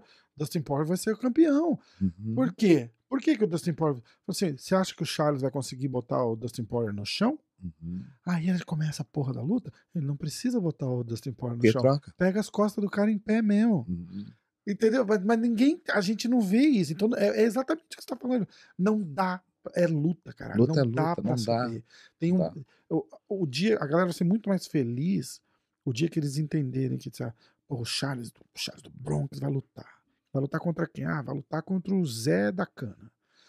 Porra, tá, vai matar o Zé da Cana. Eu falei, Não, meu, o Zé da Cana tá ali na frente dele É. pra lutar. O, Zé o cara é profissional, o cara treina tão duro quanto ele. Mais duro que ele, a gente não sabe. O, o- mais duro de um não é o mais duro do É, outro. E o dia também, vai. É, tem tudo. É muito dia como o cara vai acordar. Faz uma diferença, né? E nesse nível aí que os caras estão, os caras vão pagar- pegar pedreira. Não É, vai é ter isso luta fácil. É Então. Você como é o cara- detalhe, né? Uma troca de olhar, uma encarada. e você como um cara ali dentro dessa categoria top 15, o que, que você tem que fazer? Você tem que pegar os melhores. Se você tá numa posição número 5, você tá com o 14 Não faz sentido, né? e ao mesmo tempo, se 14 é tão bom quanto o quarto que tá na tua frente. Exatamente. O 14 é tão bom quanto o quarto, e uma luta que de repente o 14 é mais dura até do que tá na tua frente. E não te traz E o não te benefício, traz o né? benefício. É um- como é que é? Um é um- é a, a- recompensa não é tão grande quanto o Exa- risco. Exatamente. Sabe? Então o risco é grande, às vezes, só que chega num ponto que você tem que tomar riscos. É. A posição Mas essa você luta tá. para os dois não é um risco, né? Porque Não. é, É, tem que é, ser é feito. aquele passo para É, frente, né? Não tem jeito. feita. É o... Vai ser uma grande luta. Não sei ainda qual que tem que ver até qual que são as datas. Mais ou Eles menos. estavam que- eles estavam falando é, Las Vegas, John acho. Jones em março, Poitin em abril, acho que Miami, né? Miami, Poitin, Uhum. Miami aqui e e aí sobra abril, maio, maio, junho, É né? pay-per-view. Acho que é, é, com é certeza, pay-per-view. tem que ser. E vai ser um lutão, velho. Vai ser um lutão. Dois caras com bom jiu-jitsu, dois caras com boa trocação, dois caras com bom grappling e dois caras com, os me com o mesmo espírito de guerra. Os dois na mesma É. escola. Isso que é o É. mais importante. Então, a linguagem que vai estar dentro ali dentro, uma linguagem limpa, clara, que os outros vão estar entrando para Um tentar ser melhor que o outro. É, Não Exato. bater o outro, mas ser melhor que o outro. isso. Que bater o outro é muito. E de repente ali, né? Naquela Ali. noite, né? Tipo, Acabou, você tem que acabou. ser melhor que ele aqui Eu hoje. até tava, é, eu tô até falando pra você, achei um vídeo muito bacana lá. Eu, o Charles e o Benny, agora em Abu Dhabi. Então, Acha esse vídeo, me Eu manda. vou- vou te mandar. Eu vou botar aqui pra. Muito pra- legal. pessoal Poxa, ver. Isso é é- demais. o Charles veio, tava eu, ele e o Benny, eu conversei com os dois, falei, ó, um dia vocês vão estar lutando, os dois na mesma escola, sabe? Que vença o melhor. Como você falei, e vou falar. cara. Os dois têm qualidades, os dois têm defeitos. Quem souber explorar os dois, Exatamente. leva a luta. Simples como água. E, é no, e é o- no nível é o detalhe que faz a diferença. É o né? detalhe. É É o muito- Você detalhe. tem um efeito placebo assim que você usa com os caras? Vou te contar uma história engraçada que o, o Machida tava aqui. A gente tava ali na cozinha, eu, ele, minha mulher conversando, sei o quê. Aí ele fez assim: "E essa água aí que vocês tomam? É, tem um- alguma coisa?" Aí ele contou do filtro dele. Ah, um filtro de 5 sim. mil dólares, que não sei o quê, que é papapá. E você escuta, eu escuto com o maior respeito do mundo e admiração. e Ele vai me dando a aula da água, que não sei o quê. Aí ele foi embora, minha mulher fez assim. Ah, eu até entendo tomar uma água pura, legal, mas 5 mil dólares no filtro, né?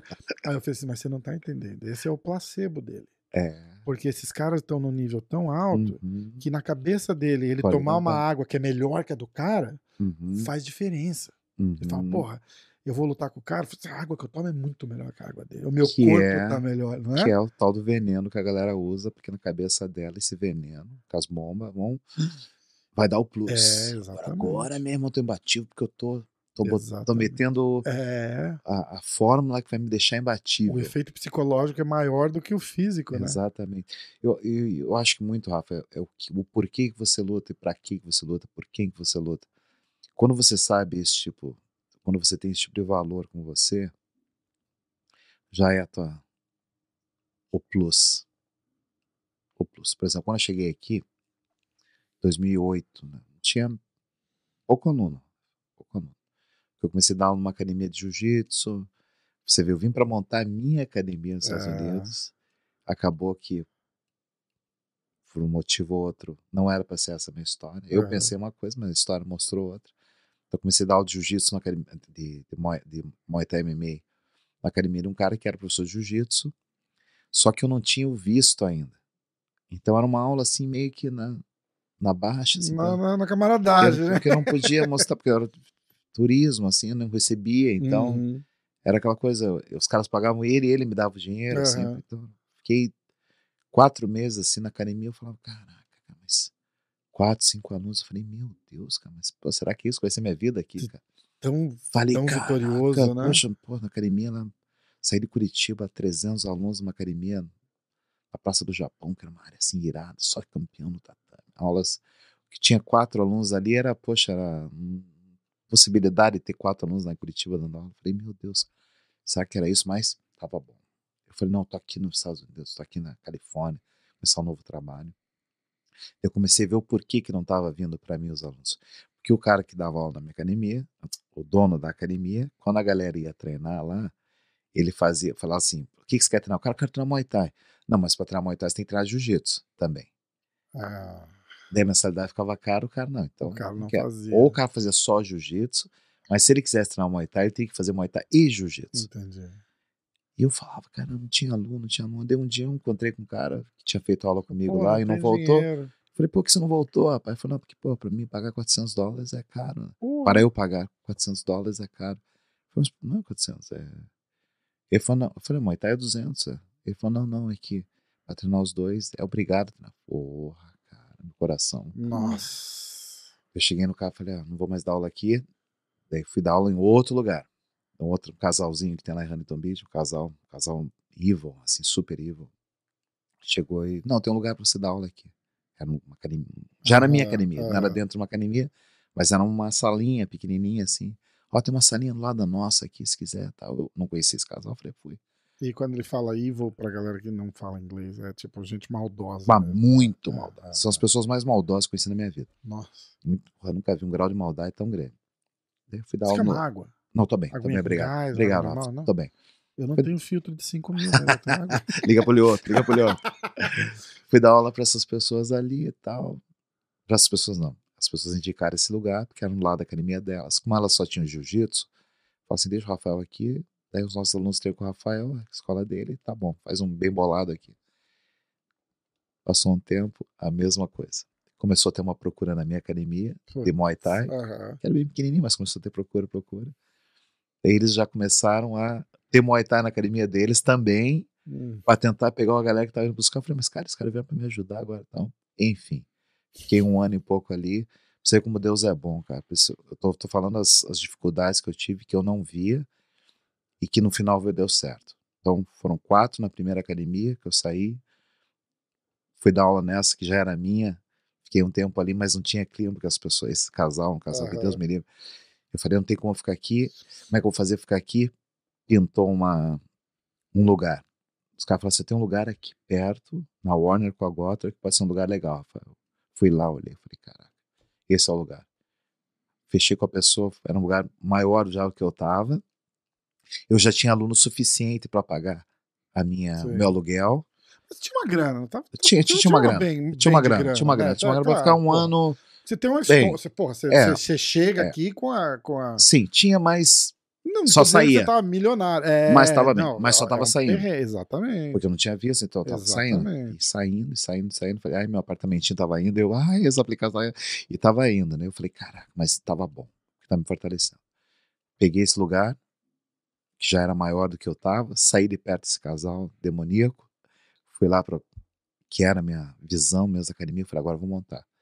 Passou três meses, o meu vizinho, que meu vizinho, que era sala grande, Aham. saiu. A hora que ele saiu, eu falei, será que eu vou fazer isso? Eu falei, vou fazer. Peguei a sala do lado, quebrei a parede, e foi dos quatro alunos que Da primeira da primeira, turma lá. viraram hoje mais 2.500 alunos né, nos Estados. Unidos. Hoje só na academia nossa a gente tem 500 alunos da Enrane, que é um marco assim para a área, para Orange County, é a maior academia de pô. Orange County. A gente tem Anaheim, Kubeni, a gente está abrindo agora em Austin, a gente tem em El Paso, a gente fechou em West Hollywood por causa da pandemia. A gente está com quatro academias aqui no Brasil. Que legal. Então, tudo isso para falar assim, Rafa, é, a história é triste, todo mundo tem. Contei uma rapidinho, uma é, é, pequena é. história triste, Mas não poderia- capitaliza que eu nela, poderia né? ter dramatizado, É. faz- feito um belo drama. A culpa foi daquele cara que não me ajudou na época que eu precisava, tal. Eu fechei, falei, tem que trabalhar.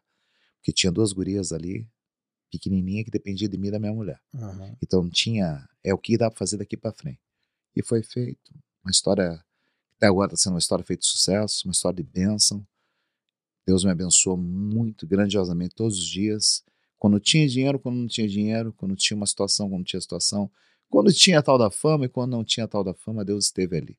Exato. Eu nunca fui um cara iludido pela situação que eu estava. Assim, é, de querer aparecer, tem que aparecer. Tem... Quando eu era garoto, sim. Nos 17, 18 anos, era muito exibido. Todo muito mundo, metido, aí, muito moleque, metido. moleque, porra. Mas ainda bem que eu evoluí. Não fiquei aquele garoto de 17, 18 anos a Exatamente. vida inteira. E aquilo era. Pô, eu lembro assim, da- as caras, fazendo você pescocinho, tem as aquelas suas. Ah, suas fa- as fases também, né? É, putz, a, a tua mas- fase mestre não foi assim. Não Você foi assim. abraçou a fase mestre. Os caras falam assim, ah, porra, é, Rickson Grace, Renzo Grace, esses caras batiam em leigo lá no Rio de Janeiro e fica tudo querendo dar... Falei, meu irmão, é, ca- cada É um tem a fase. fase. É tem a fase. fase. Cabe a você ficar nela. Hoje a fase dos Ou caras é ensinar e os caras fazem com maestria, entendeu? Todo mundo tem a Isso. fase... é, a, a fase bater em leigo, talvez. E, e tem, e tem é? nego folgado, tem A minha- folgado. A minha primeira briga na escola, até o nego folgado, a minha primeira vez, esse cara me apurrinhava assim meses, vamos sair na porrada, vamos sair na porrada. Um dia ele tava de braço engessado e queria sair na porrada comigo. né? Caralho, vai falou, a gente mesmo. vai sair na porrada. Eu fui lá, dei um pau no cara. E eu sou o Caraca. babaca. Até hoje, os caras falam assim, é você que bateu naquele moleque com o braço quebrado? Caraca. Eu falei, foi. Mas, Ah, ninguém vai lembrar disso. Todo mundo ninguém vai lembrar disso. Todo mundo só vai lembrar que ele tava lá com o braço engessado e tem um cara que bateu Entendeu? E queria, porque queria, vou te pegar lá fora, vou te esperar eu sair da escola, o moleque tá... E eu com Tá. medo, eu falei, caralho, eu vou Vou apanhar. machucar. Não, isso eu apanho Ah. do cara com o braço Uau, quebrado. tinha que mudar de cidade. mudar de cidade. Ah, mestre, que isso. Eu acho que de tudo que eu aprendi da vida, tô aprendendo da vida, né? Que eles tinham uma, uma no Fantástico tinha quadros, né? O que você viu da vida. né? Ah, eu lembro disso. Até esses dias estava vendo até do Jô Soares, muito legal, emocionante que ele viu da vida. O que, que eu vi da vida? Seja amigo, seja teu melhor amigo, seja seja um parceiro de treino foda, seja um bom conselheiro, saiba levantar as pessoas, sabe? É, não viva na, na, na, escuridão.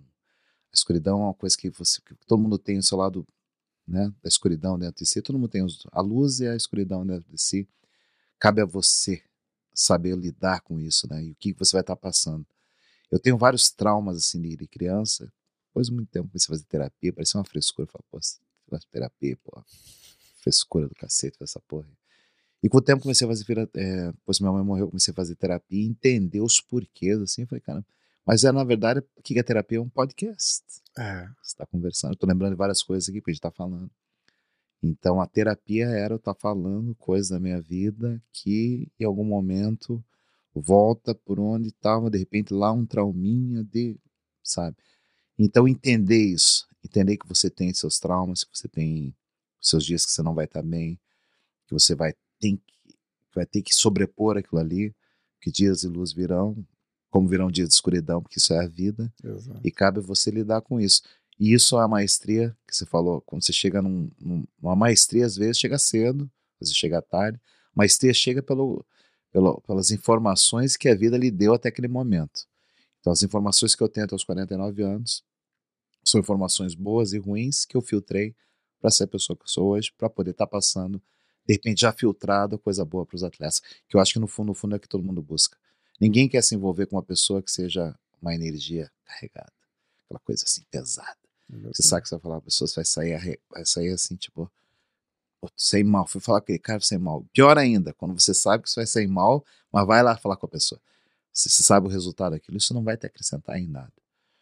Na minha vida, eu nunca me afastei de ninguém, Nunca falar assim, putz, esse cara não quero nunca mais olhar na cara. Esse cara, uns outros, assim, uhum. acho que foram muito.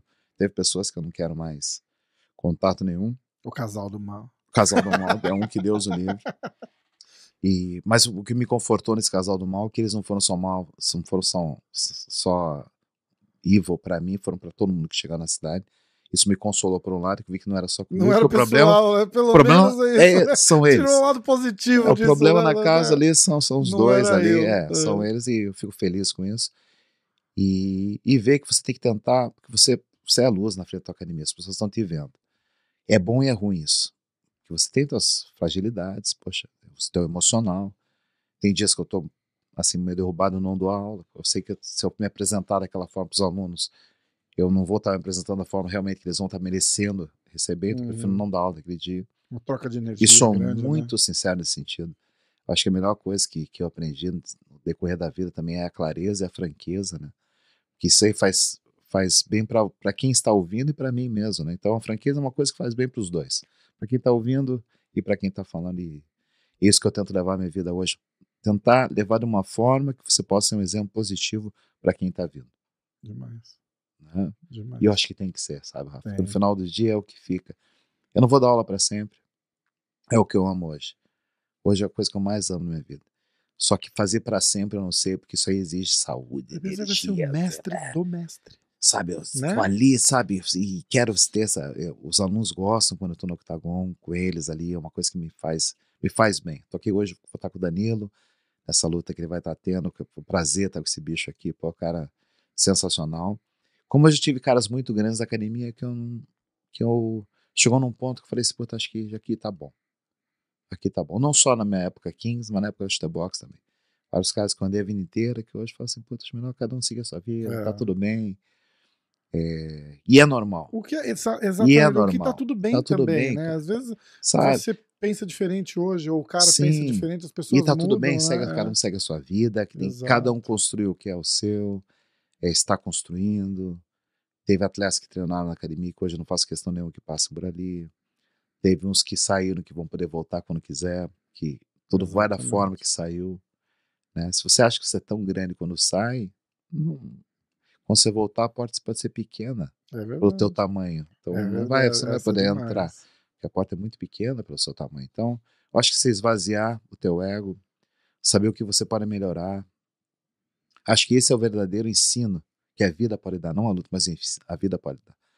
E eu estou muito feliz com tudo que a vida está apresentando, as pessoas que a vida apresentou, todos os atletas que eu treinei durante essa carreira, poxa, por todos eles, todos eles têm lugar no meu coração. Verdun, se for numerar aqui, poxa, tá louco. Verdun, Vanderlei, Shogun, Ninja. Ele fala, nem começa, você Rafael, chorar. Pedrinho, Dani, aí vai. Puta Aí que vai pariu, aí vai. Foram muitos cinturões ali. que- Graças a Deus, né? Com o ensinamento ali, foram vários campeões que passaram, ensinamento que eu vou levar pro resto da vida. Agradecimento ao meu mestre por ter tido esse tempo, eh, essa paciência, paciência que eu tenho hoje com os outros. Eu tenho essa paciência porque alguém um dia teve a paciência comigo, então eu tenho a paciência com os outros também.